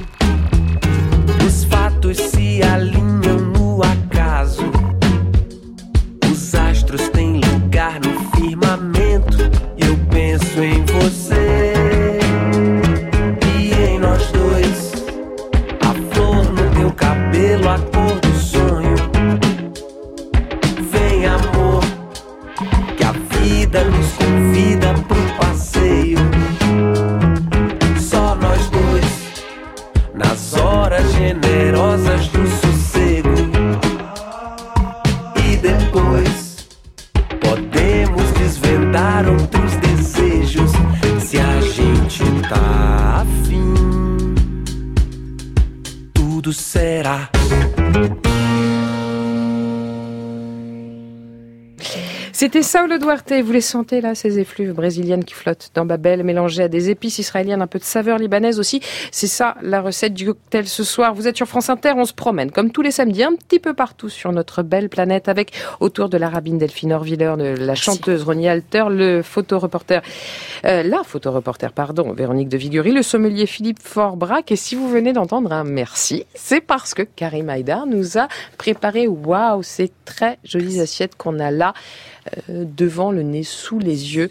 De quoi s'agit-il, Karim, s'il vous plaît? Alors en fait, c'est une euh, c'est un mot arabe qui veut dire en fait quelque part le plat du pêcheur, le, Mhm. le retour de pêche en réalité. Et euh, c'est le plat de, de toute cette côte euh, méditerranéenne, mais aussi de, de la mer Rouge, puisqu'originairement, euh, je pense que ce plat vient en réalité euh, du Golfe et d'Arabie Saoudite et est passé petit à petit par la mer Rouge pour devenir le parfum de la Méditerranée aussi, de notre côté de la Méditerranée. Donc effectivement, euh, Palestine, Israël, euh, Liban, euh, Syrie. Et euh, c'est du riz qui est cuit, donc du riz basmati, donc qui vient justement d'Inde et du, du Golfe plutôt, Mhm. et euh, qui est euh, qui est cuit dans un fumet de poisson, des épices, donc du cumin, du carvi. Des oignons croustillants, c'est aussi quelque chose de, de très courant, la cuisine bon. de l'oignon avec euh, en Palestine, et les pignons de pain, bien sûr, qui sont toujours là, et bien entendu le citron dont on a parlé déjà tout à l'heure, euh, qui est indispensable à cette région puisque c'est vraiment euh, des, des champs d'agrumes euh, à l'infini. J'ai vu Véronique de Viguerie lever le pouce. Je crois savoir que c'est plutôt bon signe. Véronique de Viguerie, vous passez votre temps à voyager, voilà qui va faire plaisir à Karim. S'il y a un pays où vous avez aimé manger, dans le cadre de votre travail, c'est bien le Liban. Ah oui, c'est excellent. Quel souvenir vous en gardez de ce voyage-là, de ces repas-là, de ces mets-là? Mais en fait, les repas, euh, enfin la, la nourriture est un peu à l'image euh, du pays euh, entre plusieurs cultures, euh, la mer, euh, euh, montagne. On est entre l'Orient, l'Afrique. Enfin, c'est vraiment un carrefour. Et euh, la, nourriture est aussi riche que n'est. Euh. Je, je- je guette un oui-oui de la tête de, de Karim. non, vas-y, on- Oui, vous êtes décidément notre trait d'union ce soir, Véronique, parce que pour le coup, le Brésil, ça oui, ça murmure à l'oreille de Philippe Forbrac, notre sommelier. Euh, c'est Hmm. très intimement lié à votre histoire à vous, hein, le Brésil. Dites-nous Oui, pourquoi. j'ai- j'ai un magnifique souvenir du Brésil parce que j'ai eu la chance de gagner le concours de meilleur sommelier du monde. Et bravo. Euh, merci, à Rio de Janeiro, c'était en septembre 1992. Ouais. Donc ça fait partie vraiment de, de, de, de ma vie. De, de- dans- dans- le Brésil est dans mon cœur. Rio en particulier, mais les Brésiliens aussi. Et j'ai la chance d'avoir un restaurant donc à Paris et de recevoir presque chaque semaine des groupes de Brésiliens. Ils se sont, depuis, ils se sont enfilés votre 06. Je pense. Exactement. Eh, le mec, il a été primé au Brésil. Et, et quand on il évoque le nous. Brésil, on évoque euh, l'Amazonie, effectivement, on évoque les plages, on évoque euh, la musique, euh, le carnaval, le Rio, etc. Mais il y a une viticulture qui, est- qui, est, qui est quand même très vivante depuis très longtemps. J'avais eu l'occasion d'aller visiter du côté de Porto Alegre, euh, à l'époque où justement il y a eu le fameux sommet de la Terre, puisque c'était en 92. Et de prendre conscience effectivement de cet environnement particulier et fragile que vous avez évoqué, euh, les, les vignobles qui existent et qui se développent d'ailleurs dans cette région, pas que dans cette région, mais dans cette région en particulier, dans la Sierra Gaucha, du côté de Bando Gonçalves, du côté de Caxias de Sul, etc. Et de, de, de, de voir que le vin aussi là-bas fait partie de, de leur culture, fait partie de leur alimentation, parce que le vin c'est aussi un aliment. On, on parle même d'alicament quand on le consomme habilement, ça c'est plutôt positif pour la Ouais. santé quand on est raisonnable. Et surtout ça, s'associe merveilleusement bien avec les plats qui sont quand même relativement épicés. Il y a des viandes magnifiques, des churrascaries euh, extraordinaires, mais aussi des, des saveurs un peu épicées, des, des légumes de qualité. Et j'ai vraiment un souvenir extraordinaire moi du Brésil. J'ai eu l'occasion d'aller plusieurs fois et c'est toujours un vrai bonheur. Eh ben, bonne nouvelle, on y retourne. On y va avec vous, auditeur babellois. Vous le savez, sur les réseaux sociaux, vous pouvez nous rejoindre à tout moment. Ne rien rater de ce qu'il se passe ici, ni dans l'assiette, ni ailleurs. Le sésame, le mot-clé, vous l'avez. Babel sur scène, tout attaché. Faço de vocês minhas testemunhas de que esse Vous êtes mes témoins, ce gouvernement sera un défenseur de la Constitution, de la démocratie et de la liberté. C'est une promesse, um pas celle d'un parti politique, pas celle d'un homme, um mais un serment devant Dieu. Voilà un extrait du discours du président brésilien Jair Bolsonaro juste après son élection le 28 octobre dernier. Delphine Orviller, quand un dirigeant fête sa victoire en invoquant Dieu si fort, on se dit quoi? On se dit ça va se corser? On dit qu'il semble y avoir une confusion des genres euh, Mhm. particuliers. Effectivement, euh, voilà, quand on prend Dieu à, à témoin de projets politiques, euh, en général, on ouvre une boîte de Pandore euh, dont s'échappent euh, potentiellement les les pires messianismes qui nous conduisent euh, souvent dans, dans l'ombre. Donc voilà, c'est toujours inquiétant quand on convoque Dieu. Et ça a l'air d'être le cas au, au Brésil. Cette élection était de très mauvaise augure pour à peu près toutes les minorités, et en particulier pour les Indiens d'Amazonie. Véronique de Viguerie, on évoquait tout à l'heure euh, la Constitution qui va être modifiée et qui empêchera les peuples indigènes d'être protégés. Mais qu'est-ce qu'il a fait, par exemple, dans les premiers mois de sa présidence? Bah déjà, les, les Maraguas euh, qu'on qu'on a vus, euh, ils devaient avoir justement leur territoire indigène bien délimité et reconnu euh, en tant que tel. Et euh, finalement, avec euh, Bolsonaro, ils n'ont pas obtenu ça. Et je pense qu'il n'y aura plus de territoires indigènes qui vont être euh, obtenus. Ils avaient une police pour les protéger. Ils avaient une police pour les protéger, mais maintenant elle est vide de, de pouvoir en fait, donc c'est comme s'ils n'avaient plus de police. Euh, c'est le ministère de l'Agriculture qui est censé s'occuper des indigènes, alors qu'avant c'était le ministère de l'écologie. rien que ça, ça paraît complètement fou. C'est-à-dire qu'ils ont euh, placé les territoires indigènes, euh, ils les ont déplacés. Ils étaient gérés par le ministère de l'écologie. Aujourd'hui, ils sont gérés par le ministère de de l'agriculture. l'agriculture, Mais oui, c'est faire rentrer le, le, le renard dans le poulailler, clairement.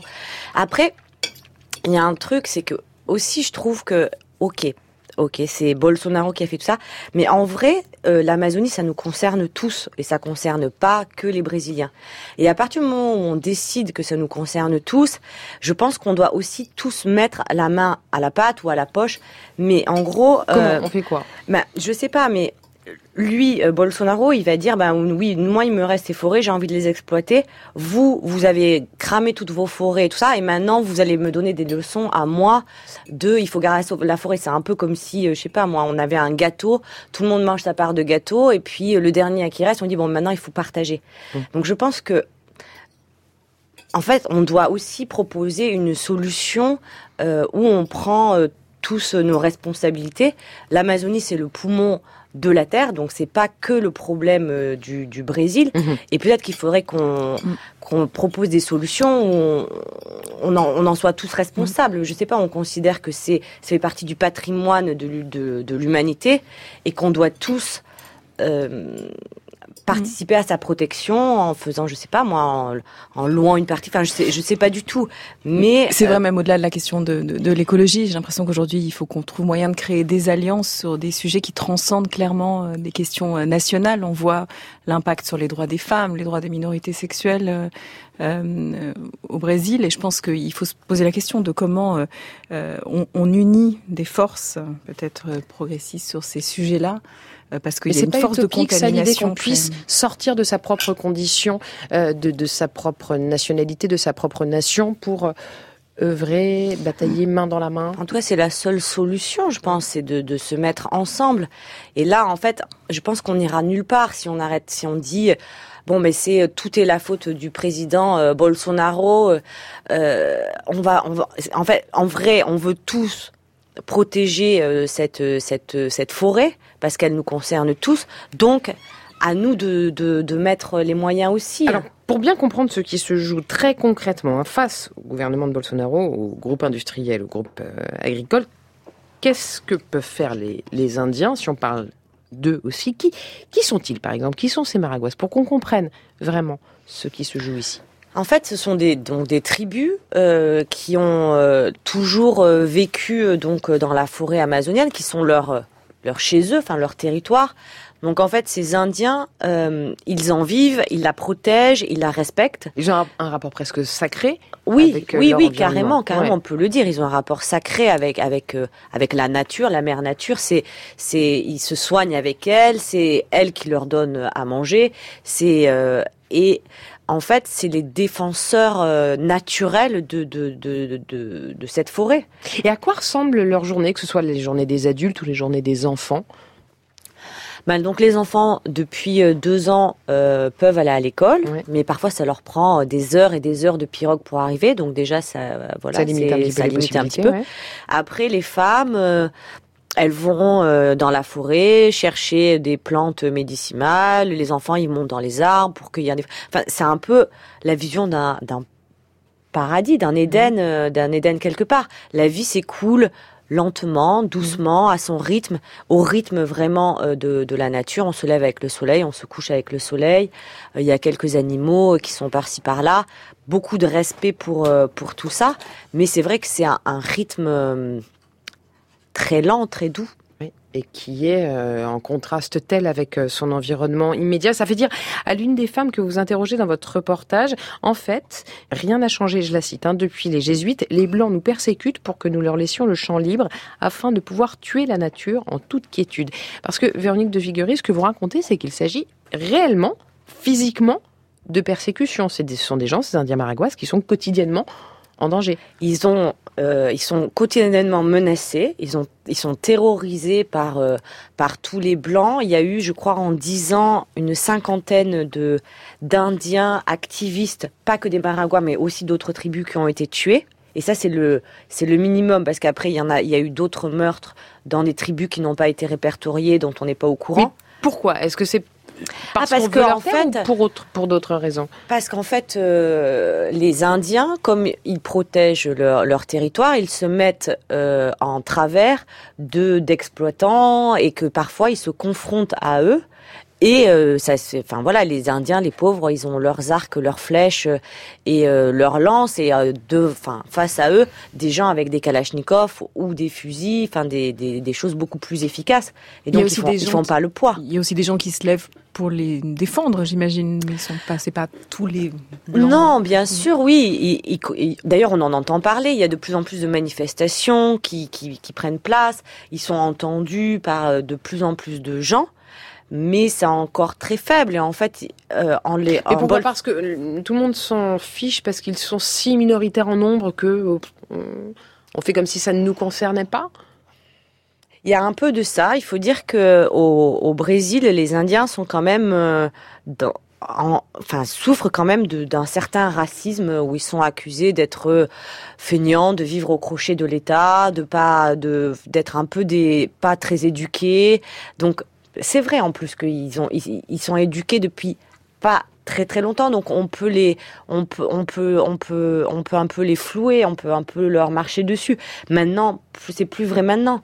Mais c'est vraiment bah, c'est ce que vous disiez c'est vraiment David contre Goliath. Ils se battent avec les petits moyens qu'ils ont contre des, des des gens qui sont sans foi ni loi euh, qui sont là pour se faire du fric euh.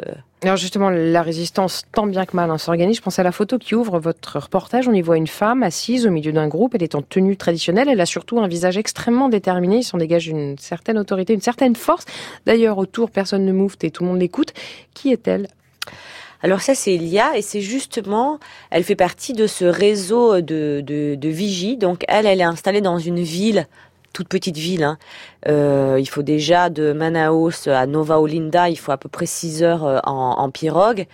Et elle, elle est euh, l'interface entre euh, son peuple de Maragua qui est toujours installé dans la forêt et euh, le, le reste du monde. Donc elle a euh, une antenne, enfin elle a un truc satellite dans son jardin. Elle le tweet, elle, elle utilise les réseaux sociaux, elle organise des manifestations, elle fait des livres pour enfants qui étaient jusqu'alors distribués dans les écoles pour justement que les enfants apprennent ce que c'était qu'un euh, que les peuples indiens. Enfin voilà, c'était elle fait de la de la transmission et aussi elle se bat vraiment directement en organisant des, des manifestations et tout ça. Alors, elle a 30 ans à peine. Elle est mère de, de trois enfants. Et elle a cette drôle de vie, cette vie aussi, cette prise de risque permanente parce que elle vit directement sous la menace. Oui. Elle est euh, tout, enfin régulièrement menacée parce que, mais parce que c'est une épine dans le pied euh, de de de la plupart des, des gens en fait parce qu'elle les embête parce qu'elle fait des manifestations et tout ça et euh, mais elle elle elle a sacrifié parce qu'elle a préféré vraiment vivre euh, dans la forêt elle, ouais. mais elle a elle a été choisie et sacrifiée pour avoir ce rôle de relais un peu entre eux et le monde extérieur. Et pour reprendre la question de Delphine Orviller, est-ce que les médias leur viennent en aide? Est-ce que le- les médias euh, relaient leurs paroles, leurs combats? Ou est-ce qu'ils se battent un peu, un peu tout seuls euh, face à tout le monde? Non, je crois qu'ils sont quand même de plus en plus entendus euh, par les médias. Mais le problème, c'est que je crois que si on a, si on se concentre tout le temps à dire que à diaboliser euh, Bolsonaro, et je dis pas que c'est pas un diable, mais et qu'on propose pas de solution derrière, c'est un peu un combat qui est Perdu qui d'avance, ouais. Mm. perdu d'avance, ouais. Cette menace, on la sent, on la lit dans ce reportage. En même temps, à fleur d'espoir, celle d'une solidarité et même d'une sororité qui peut-être un jour pourra faire changer les choses. Elle est, ça, ça n'est pas une sœur, mais ça pourrait être une lointaine cousine. En tout cas, c'est une amie à vous, Ronnie Alter, qu'on va entendre maintenant, aussi parisienne qu'israélienne, que new-yorkaise, que néerlandaise. Elle est donc ici, chez elle. Et avec Kerenan, c'est une douce lumière bleue qui vient éclairer Babel.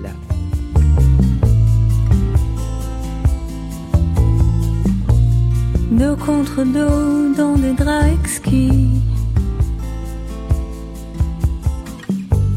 Chambre sur rue, embuée de whisky.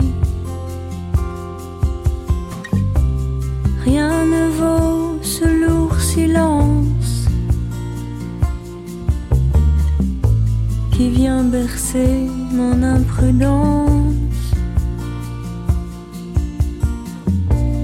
Tu m'as connu dans les bras d'un autre.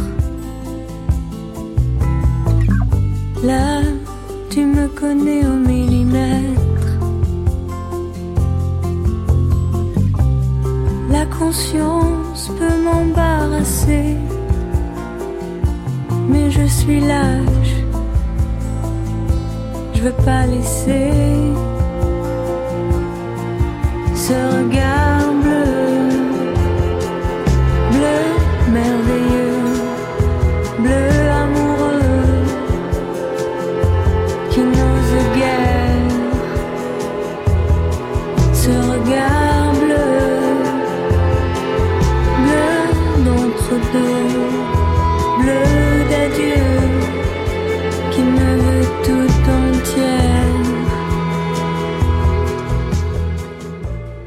en tournée avec cet album bleu. Vous pourrez l'entendre le 11 juillet à Obna et le 24 octobre à l'Olympia à Paris. D'ici là, on poursuit le voyage quelque part entre le Brésil et Israël. Ce soir en compagnie de Delphine Orviller, rabbin, de Ronnie Alter, chanteuse, de Véronique de Viguerie, photoreporter et avec Karim Haïdar qui, en cuisine quelque part par là-bas derrière moi, nous a concocté. Nous a concocté quoi, Karim? Ne, ne- ne nous dites pas tout, juste quelques ingrédients pour nous mettre l'eau à la bouche, s'il vous plaît. De la rose, Mhm. euh, des mirabelles, et ça vous suffit pour le moment. Oui, oh d'accord, j'aime bien que vous preniez cet air autoritaire. Votre dessert, ce sera dans une vingtaine de minutes environ.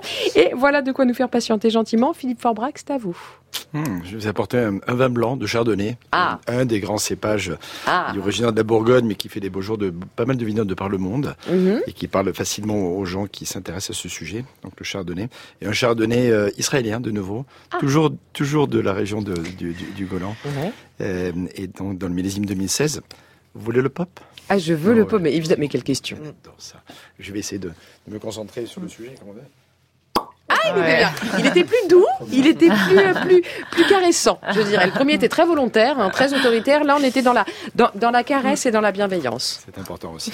Et donc c'est un, un blanc qui est euh, très aromatique, comme souvent la chardonnay, Mhm. produit sur un sol plutôt volcanique dans cette région israélienne, donc euh, dans le nord du pays, et, euh, et un vin qui va parfait, particulièrement bien à l'apéritif, Ouais. qui va très bien sur la plupart des, des poissons, et qui peut se manger aussi avec euh, tout ce qui est fromage également, notamment les fromages de, de chèvre ou de brebis. C'est vraiment juste un, un vrai petit bonheur. Eh ben, on va goûter. Avec On va plaisir. Vous savez qu'il y a une légende, une légende rabbinique, qui dit que le mot chardonnay viendrait de l'hébreu. Personne ne le sait. Parce qu'en hébreu, ça viendrait du mot Sha'ar Adonai, wow. la porte Oh, de l'éternel. mais non. La porte de Dieu aurait donné le mot chardonnay. Wow. Alors c'est sûrement pas vrai, mais je trouve que c'est une jolie légende. Moi, j'aime beaucoup l'idée. La légende est très belle. Qu'on ouvre la porte de Dieu. Véronique de Viguerie, je vais vous faire goûter ce, ce blanc. Valentine, est-ce qu'on peut faire goûter le blanc à Véronique de Viguerie, qui est là? Parce que, pourquoi Véronique? Parce que vous êtes passée par le Golan aussi, vous y avez des souvenirs, euh, on va dire, de porte de Dieu. Exactement. Hein, vous avez ouvert la porte de Dieu à un moment donné euh, en Israël. C'est très bon. On y est. On voit les étoiles dans les yeux. Dieu a donc ouvert sa porte. Exactement. Est-ce que, comme rabbin, vous avez, par exemple, on parlait d'exemplarité. Alors, j'imagine bien que vous ne pouvez pas rouler sous la table, mais est-ce que du coup, vous devez faire attention À ce que vous buvez, à ce que vous mangez pendant les fêtes Pas nécessairement parce que y a- dans la tradition euh, juive, il y a, on encense euh, une certaine euh, jouissance des repas Mm. et de la consommation. C'est pas du tout une tradition de la 16, le judaïsme. À quelques exceptions près dans son histoire, en général, on encense plutôt euh, le plaisir et d'ailleurs tous les plaisirs euh, comme faisant partie de la vie. Il y a une, une phrase du Talmud qui dit que un jour, euh, on devra rendre des comptes pour ce qu'on a fait alors qu'on ne devait pas le faire, mais on devra aussi rendre des comptes pour ce qu'on n'a pas fait alors qu'on avait le droit de le faire. Allez, on trinque à vous qui nous écoutez, les Chaim, que le voyage soit long, que la vie vous soit douce, surtout. Julia Foyce. Babel sur scène. Sur France Inter. Votre voyage à vous, Ronnie Alter, a commencé à Tel Aviv. C'est là que vous êtes né il y a un peu plus de 30 ans. Delphine Orviller rêvait déjà de karaoké dans la maison de ses parents. Mais vous, dites-nous, comment est-ce que la musique est rentrée dans votre vie? C'était là toujours, depuis toujours en fait. Ma- mon, père, il est en pianiste, Compositeur. compositeur aussi, oui. Alors il a chanté pour nous euh, depuis euh, le début. Et moi, j'ai j'ai j'ai chanté pour moi, pour m'endormir. C'est vrai? Ouais. Et j'ai commencé à jouer à la piano quand j'ai eu euh, 8 ans, et après le saxophone, et après les chorales des enfants, et lycée d'art. Et aussi, euh, j'ai fait mon service militaire, j'étais chanteuse aussi là-bas. Ah oui? Ouais. Donc vous avez chanté pour l'armée C'est ça, pour les soldats. votre, votre mère était comédienne, vous avez donc évolué dans un milieu très artistique. Ils ont encouragé votre vocation? Évidemment. Ouais. Ouais. Non, parce qu'ils auraient pu vous dire, va pas par là, surtout c'est... Ah non, non. C'est l'heure absolue, C'est- En non fait, c'était évident. Je, je pas, je me pas, euh, les moments que je dis, oh, je vais être euh, chanteuse, c'était évident depuis les, les débuts. Ouais. Même question qu'à Delphine Orviller tout à l'heure. Quelle place prenait la religion chez vous? Hmm, pas beaucoup. Aucune. pas, non, non. Donc c'est bien face à face Tel Aviv, Jérusalem. Ah, ouais. Quelque part. Alors, comme Delphine Orviller, vous avez fait une partie de vos études à New York, mais vous, c'était en fac de psycho. Qu'est-ce que vous avez gardé de ces années-là? L'anglais. Non, j'ai j'ai adoré habiter là-bas. J'ai eu un euh, copain qui était un musicien de jazz. Et je vais là-bas quand j'ai eu euh, 18 ans. Alors j'étais vraiment petite.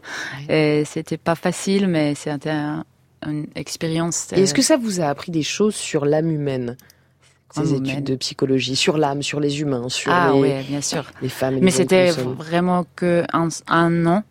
Et, mais toute l'expérience était vraiment riche pour moi et vraiment différent. Alors vous repartez en Israël, vous sortez votre premier album solo en 2010, vous y reprenez en hébreu des textes de grands poètes israéliens, Mhm. gros gros succès.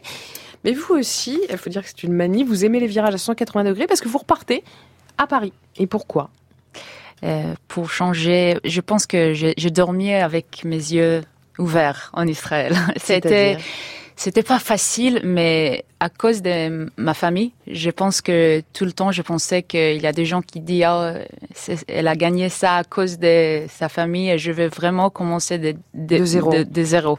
Et savoir pour moi, euh, euh, spécialement, si je peux faire tout ça avec euh, personne. Eh ben, vous l'avez fait, euh, suivre un deuxième album, Go Wild, écrit en anglais sur les conseils de Karen Ann, qu'on entendait il y a quelques minutes. Et puis, le troisième album, Be Her Child Again, qui vient de sortir, album beaucoup plus, beaucoup plus intime, beaucoup plus personnel, où vous vous interrogez, entre autres, le lien qui vous unit à votre mère. Est-ce que c'est pour mieux vous en libérer? C'est pour mieux prendre vos distances avec elle?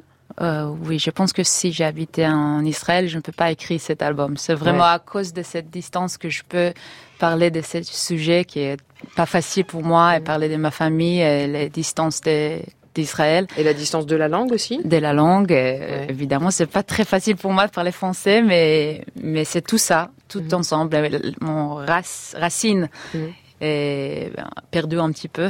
Alors c'est vraiment à cause de cette euh, étrangère que je peux écrire cet, Ouais. euh, cet album. On plonge dans vos souvenirs en vous écoutant, en écoutant cet album. Parfois, ça sonne comme une berceuse un peu douloureuse. C'est le cas de Devil's Calling. Vous y racontez une agression sexuelle subie quand vous étiez petite fille. En février, vous l'interprétiez sur la scène des victoires de la musique. Vous y aviez été nommé dans la catégorie Révélation Album.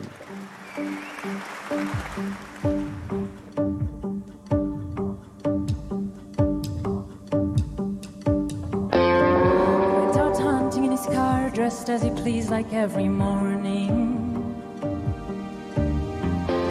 While they were all laughing in the streets with matching shirts on tiny shoulders. Mm, came without a warning. and open up his door. You try to catch the little eyes so they could see what he was holding. You reached out for that boy, you couldn't guess where he was going. Mm, another heart is stolen. He walked into his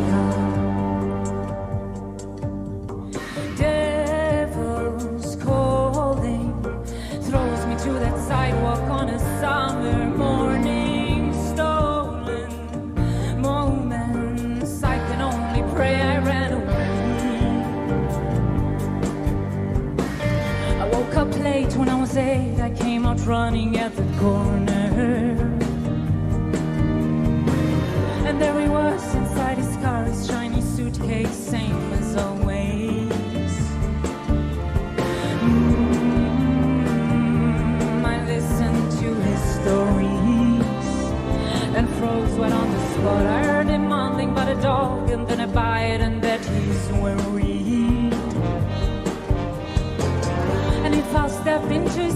just for a while, I'll help him solve it.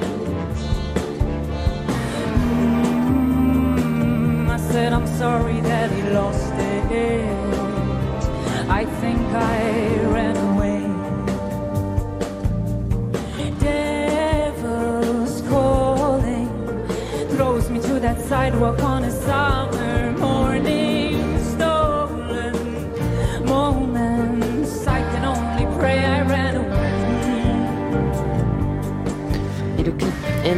aussi, beau que cette chanson, enfin beau, le, le mot me gêne en fait, c'est surtout une claque. hein. On y voit cette fameuse saloperie de prof de gym dont je parlais en début d'émission.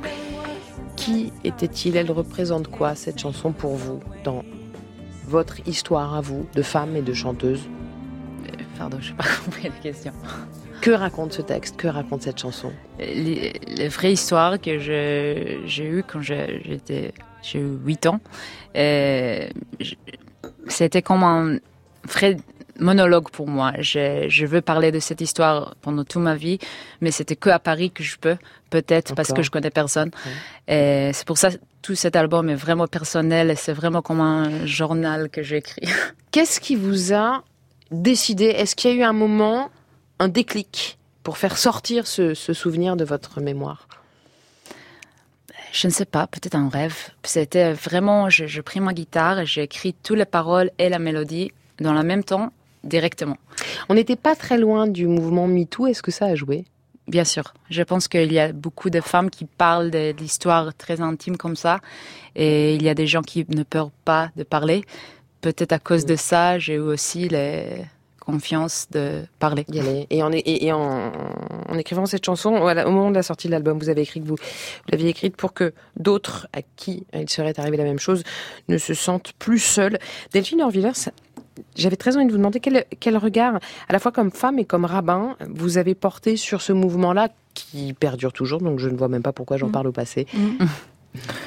Je crois, comme, comme beaucoup, moi j'y vois une, une chance historique, quelque chose de révolutionnaire, effectivement, d'un accès à la, à la parole euh, qui, qui nous fait comprendre à quel point la, la, la voix des femmes en général a été un, un lieu d'éclipse dans notre histoire. En fait, il y a eu une éclipse euh, du féminin euh, à qui on dit, on attend dit, euh, euh, qui devait euh, s'inscrire dans, dans, dans la pudeur, dans le cachet, dans le couvert.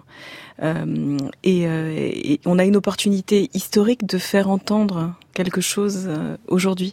Et je crois que c'est bénéfique pour tout le monde. En fait, c'est pas bénéfique, c'est bénéfique pour les femmes, bien entendu. Mais je crois que c'est une opportunité extraordinaire pour euh, pour les hommes, pour la façon dont on élève nos garçons, pour euh, plein de choses qui sont en jeu, d'une sorte de possibilité d'entendre le féminin, pas juste les femmes, mais le féminin. Moi, c'est quelque chose qui me tient à cœur dans mon travail de rabbin, dans le travail que je fais sur les textes et dans l'exégèse. Pourquoi est-ce qu'on n'a pas entendu les voix du féminin dans le texte? On les a cachées. Véronique de Viguerie, à la fois comme femme et comme photo-reporter, comment est-ce que vous avez vécu ce, cette déferlante MeToo? Parce que les femmes font partie, c'est un vrai fil rouge hein, dans votre travail photographique.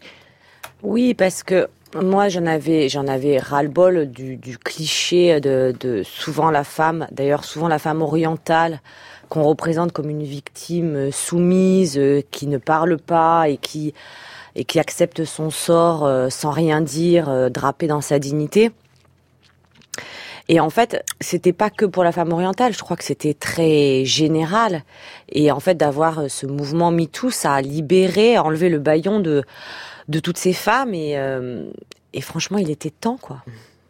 La question du féminin est au cœur de tous vos essais, Delphine Orviller. Vous lui consacrez encore une large place dans le dernier, réflexion sur la question antisémite.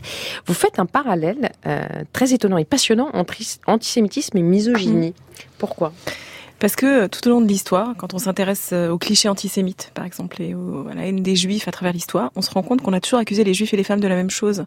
On leur a, on a accusé les juifs d'être hystériques, de pas être fiables, ou d'aimer l'argent, ou la proximité du pouvoir, et que sais-je encore. D'être C'est exactement- manipulateurs, d'être voilà, de se faufiler, de- d'être filou, que sais Et, faible, par ailleurs.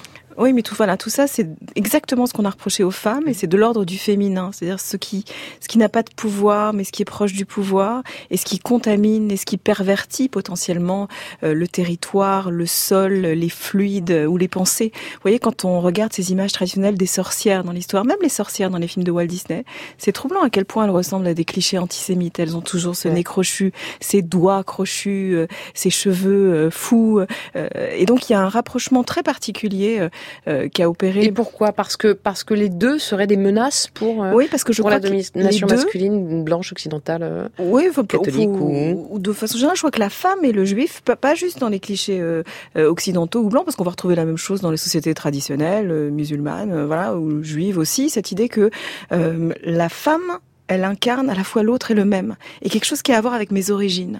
Je viens de là, mais j'ai pas envie de le voir. Vous savez, ce, télèbre- ce célèbre tableau de, de Courbet, l'origine du monde, eh ben, c'est c'est une certaine image du féminin qui dit là d'où je viens, quelque chose qui a à voir avec moi, mais que j'ai pas envie de voir, que j'ai envie de tenir à distance.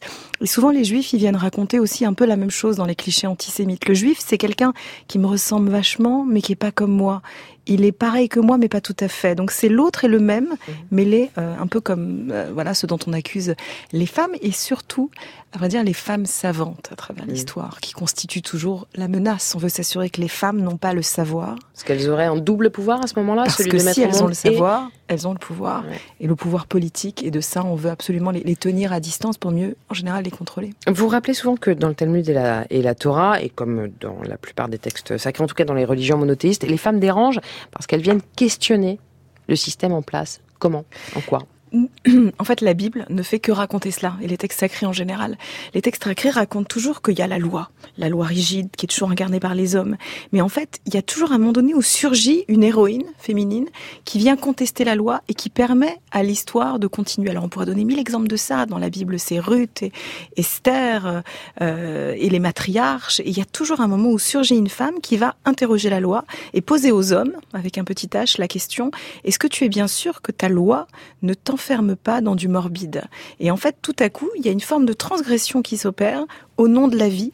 Et c'est toujours, toujours le féminin qui vient raconter cette histoire. Et c'est pour ça que, comme je le disais en début d'émission, on veut les emperruquer, les voiler, les faire taire, les parquer, c'est ça? C'est pour qu'elles cessent d'interroger, de remettre en question? Oui, aussi parce qu'elle représente l'altérité, elle représente l'autre, et plus important que ça, elle représente la zone liminale. Vous savez, là, quand on veut contrôler les femmes, les voiler, les couvrir, c'est qu'elle représente l'ouverture, l'ouverture à l'extérieur, l'ouverture à l'autre. Et à chaque fois qu'un groupe veut se raconter son histoire de façon pure, non contaminée et authentique, alors le féminin représente ce qui le menace de contamination et d'impureté. Mais ça veut dire que votre rôle de rabbin et de femme rabbin, c'est de reprendre l'interprétation des textes et de leur donner un nouvel éclairage. On parlait de, de ces différentes interprétations qu'on a pu donner aux textes sacrés euh, au fil de l'histoire. Votre rôle aujourd'hui à vous, Delphine Orvilla, en 2019, c'est celui-là Oui, de montrer à quel point la lecture des textes ont été filtrés par, bien entendu, des contextes particuliers, des contextes où les femmes n'avaient pas le rôle qu'elles ont aujourd'hui, où on cachait, où on éclipsait le féminin. Mais nos Est-ce que vous textes, ils pouvez peuvent don- dire autre chose? Est-ce que vous pouvez donner un exemple? Bien sûr. Bah, L'exemple le plus classique de ça, celui que j'avais développé dans un de mes livres, En tenue d'Ève, c'est la question de la côte d'Adam, vous savez, qui nous poursuit dans nos civilisations. On s'imagine que la première femme, elle a été créée à partir d'une côte. Si la première femme a été créée à partir de la côte du premier homme, ça veut dire que le féminin n'est qu'un élément de soutien, un élément secondaire. Et un objet par rapport à un élément sujet qui est l'élément ma- masculin. Or, la Bible, elle raconte pas ça. Et quand on revient au texte, on se rend compte non seulement qu'à l'origine, il n'y a pas la masculinité, mais il y a une humanité et la possibilité d'un face-à-face entre le masculin et le féminin au cœur de cette humanité. Et surtout, le mot côte n'est pas celui-là en hébreu. En hébreu, le mot qu'on utilise, tsela, il veut dire partout ailleurs dans la Bible côté. Donc en fait, la première femme de l'histoire a été cré- créée à côté de l'homme et pas à partir de sa côte. Et tout à coup, quand on le lit comme ça, c'est toute une civilisation qui peut s'en nourrir autrement. Ça veut dire que le masculin et le féminin peuvent être dans une relation de face à face, de sujet à sujet et pas de sujet à objet. Je vois Philippe Forbrac qui Oui, boit vos pense- paroles. Oui, de, de- de côte à côte même. Vous aussi, vous avez une mission, Monsieur le Président. Est-ce qu'il ne s'agirait pas maintenant de féminiser la, la profession de sommelier? Il y, a, il y a beaucoup de femmes quand même dans, dans, la- dans notre association. C'est à peu près 25 à 30 Alors c'est, ce n'est que 25 à 30 Ouais, ça reste un Par contre, en masculin. formation, Ouais. aujourd'hui, euh, les, les, les chiffres sont très différents puisque dans les jeunes en formation aujourd'hui, il y a 60% quasiment de filles. Et d'ailleurs, ces dernières années, euh, même ces derniers mois, ce sont quasiment que des filles qui ont remporté les compétitions. On peut saluer euh, Charlotte Guyot qui vient d'être meilleure jeune sommelière de France. Ouais. Chloé Laroche qui vient de remporter à la fois le trophée des meilleurs jeunes d'école hôtelière, mais également un trophée organisé par les vins de Pessac-le-Lion dans le sud de la France. La dernière meilleure, le dernier meilleur sommet de France est une femme qui s'appelle Pascaline Lepelletier, qui travaille à New York, à Tribeca, dans un restaurant qui s'appelle Racine euh, New York. Euh, elle a été également meilleure rouille de France et meilleure sommet de France, ce qui est une première. Donc il y a plein de Eh femmes ben qui se révèlent et c'est, c'est- je, suis, je suis très fier. en Eh ben que ça bouge, ça bouge, et c'est les bien. choses dans ce En- sens-là. En voici une qui sait ce qu'on appelle envoyer du bois. La rappeuse américaine Lizzo est en tournée mondiale avec son troisième album Cause I Love You. Et ceci en est son tout dernier extrait, c'est Juice sur France Inter.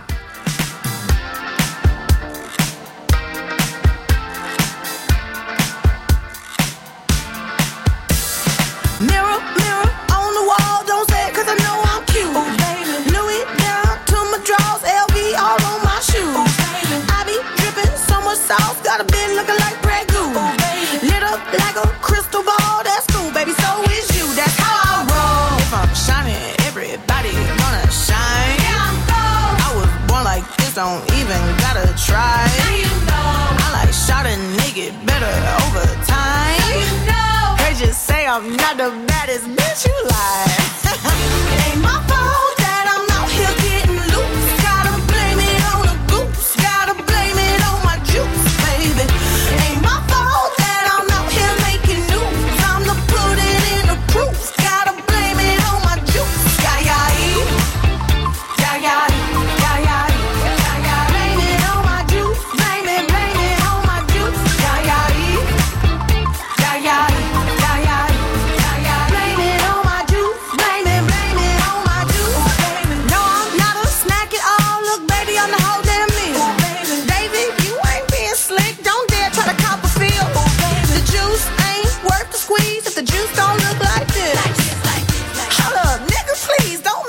take your bitch. Shit. If I'm shining, everybody gonna shine. I was born like this, don't even gotta try. I like shot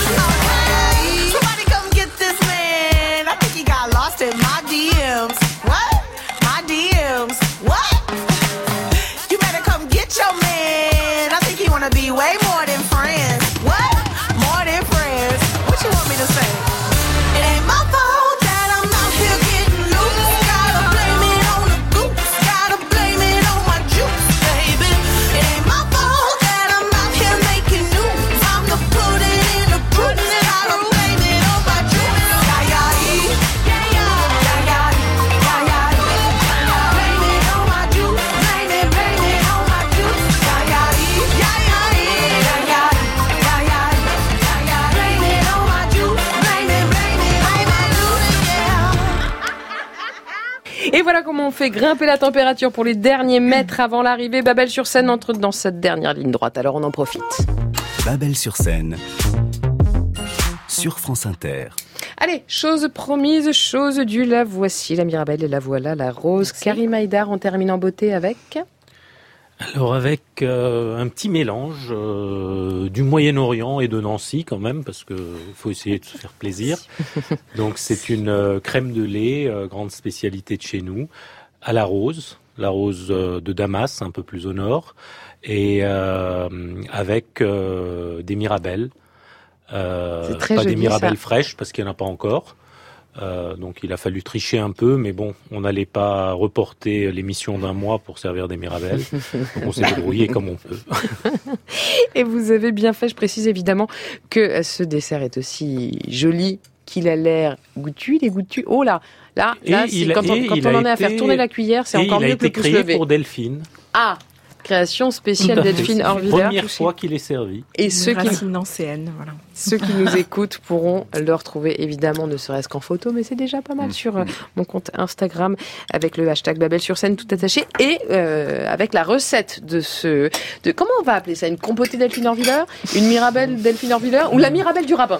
C'est joli. La Mirabelle du C'est rabbin, joli. c'est pas mal. La Mirabelle du rabbin. Et ben voilà, si vous voulez voir la recette de la Mirabelle du rabbin, vous allez sur Instagram avec le hashtag Babel sur De la scène. rabine, s'il vous plaît. Ok, je la refais. Avec la Mirabelle de la Rabine. Oui, mais ça sonne moins bien, je suis désolée, excusez-moi, chacun son métier. Bref, vous l'aurez la recette sur le compte. Instagram. Mais On se retrouve eh bien, la semaine prochaine. Évidemment, c'est sur cette promesse qu'on va se dire au revoir. Delphine Orviller, je rappelle les titres de vos deux derniers ouvrages, Des mille et une façons d'être juif ou musulman avec Rachid Benzine aux éditions du Seuil. Réflexion sur la question antisémite, ça, c'est chez Grasset. Ronnie Alter, Be Your Child Again, c'est le nom de votre nouvel album avec lequel vous êtes actuellement en tournée. Vous passerez le 4 juillet par le Fnac Live de Paris. Le 12, vous serez au Franco de la Rochelle. Bravo. Le 21 novembre au Fil de Saint-Etienne et le 23 au Festival Les Nuits d'Orient à Dijon. Véronique de Viguerie, elles sont l'épine dans le pied de Jair Bolsonaro. C'est un reportage à lire dans le Marie-Claire daté de juillet, actuellement en kiosque. On pourra également voir vos photos à Oulgat jusqu'au 31 août dans le cadre de l'événement Les femmes s'exposent. Philippe Forbrac, le bistrot du sommelier, c'est dans le 8e arrondissement à Paris. Karim Haïdar, vous ouvrirez bientôt un nouveau lieu parisien, vous nous tenez au courant, évidemment. En attendant, ce très beau livre sur le houmous dont on parlait en début d'émission, on le trouve sur internet avec cette adresse houmousroute.com, mais houmous avec un U. Bon, si vous n'avez pas compris, c'est pas grave. Toutes les références sont sur le site euh, de franceinter.fr, à la page de Babel sur scène, évidemment. Ce serait quand même dommage que ce soit sur la page d'une autre émission. À l'endroit où vous pouvez évidemment nous podcaster sans aucune modération. Merci à tous d'être passés nous voir. Merci. Merci. Merci à vous de nous avoir suivis. Restez à l'écoute de France Inter. Juste après le flash, vous retrouverez les interférences de Mathieu Conquet et c'est du bon, du très bon son. Quant à moi, je vous embrasse. Bonne route à vous.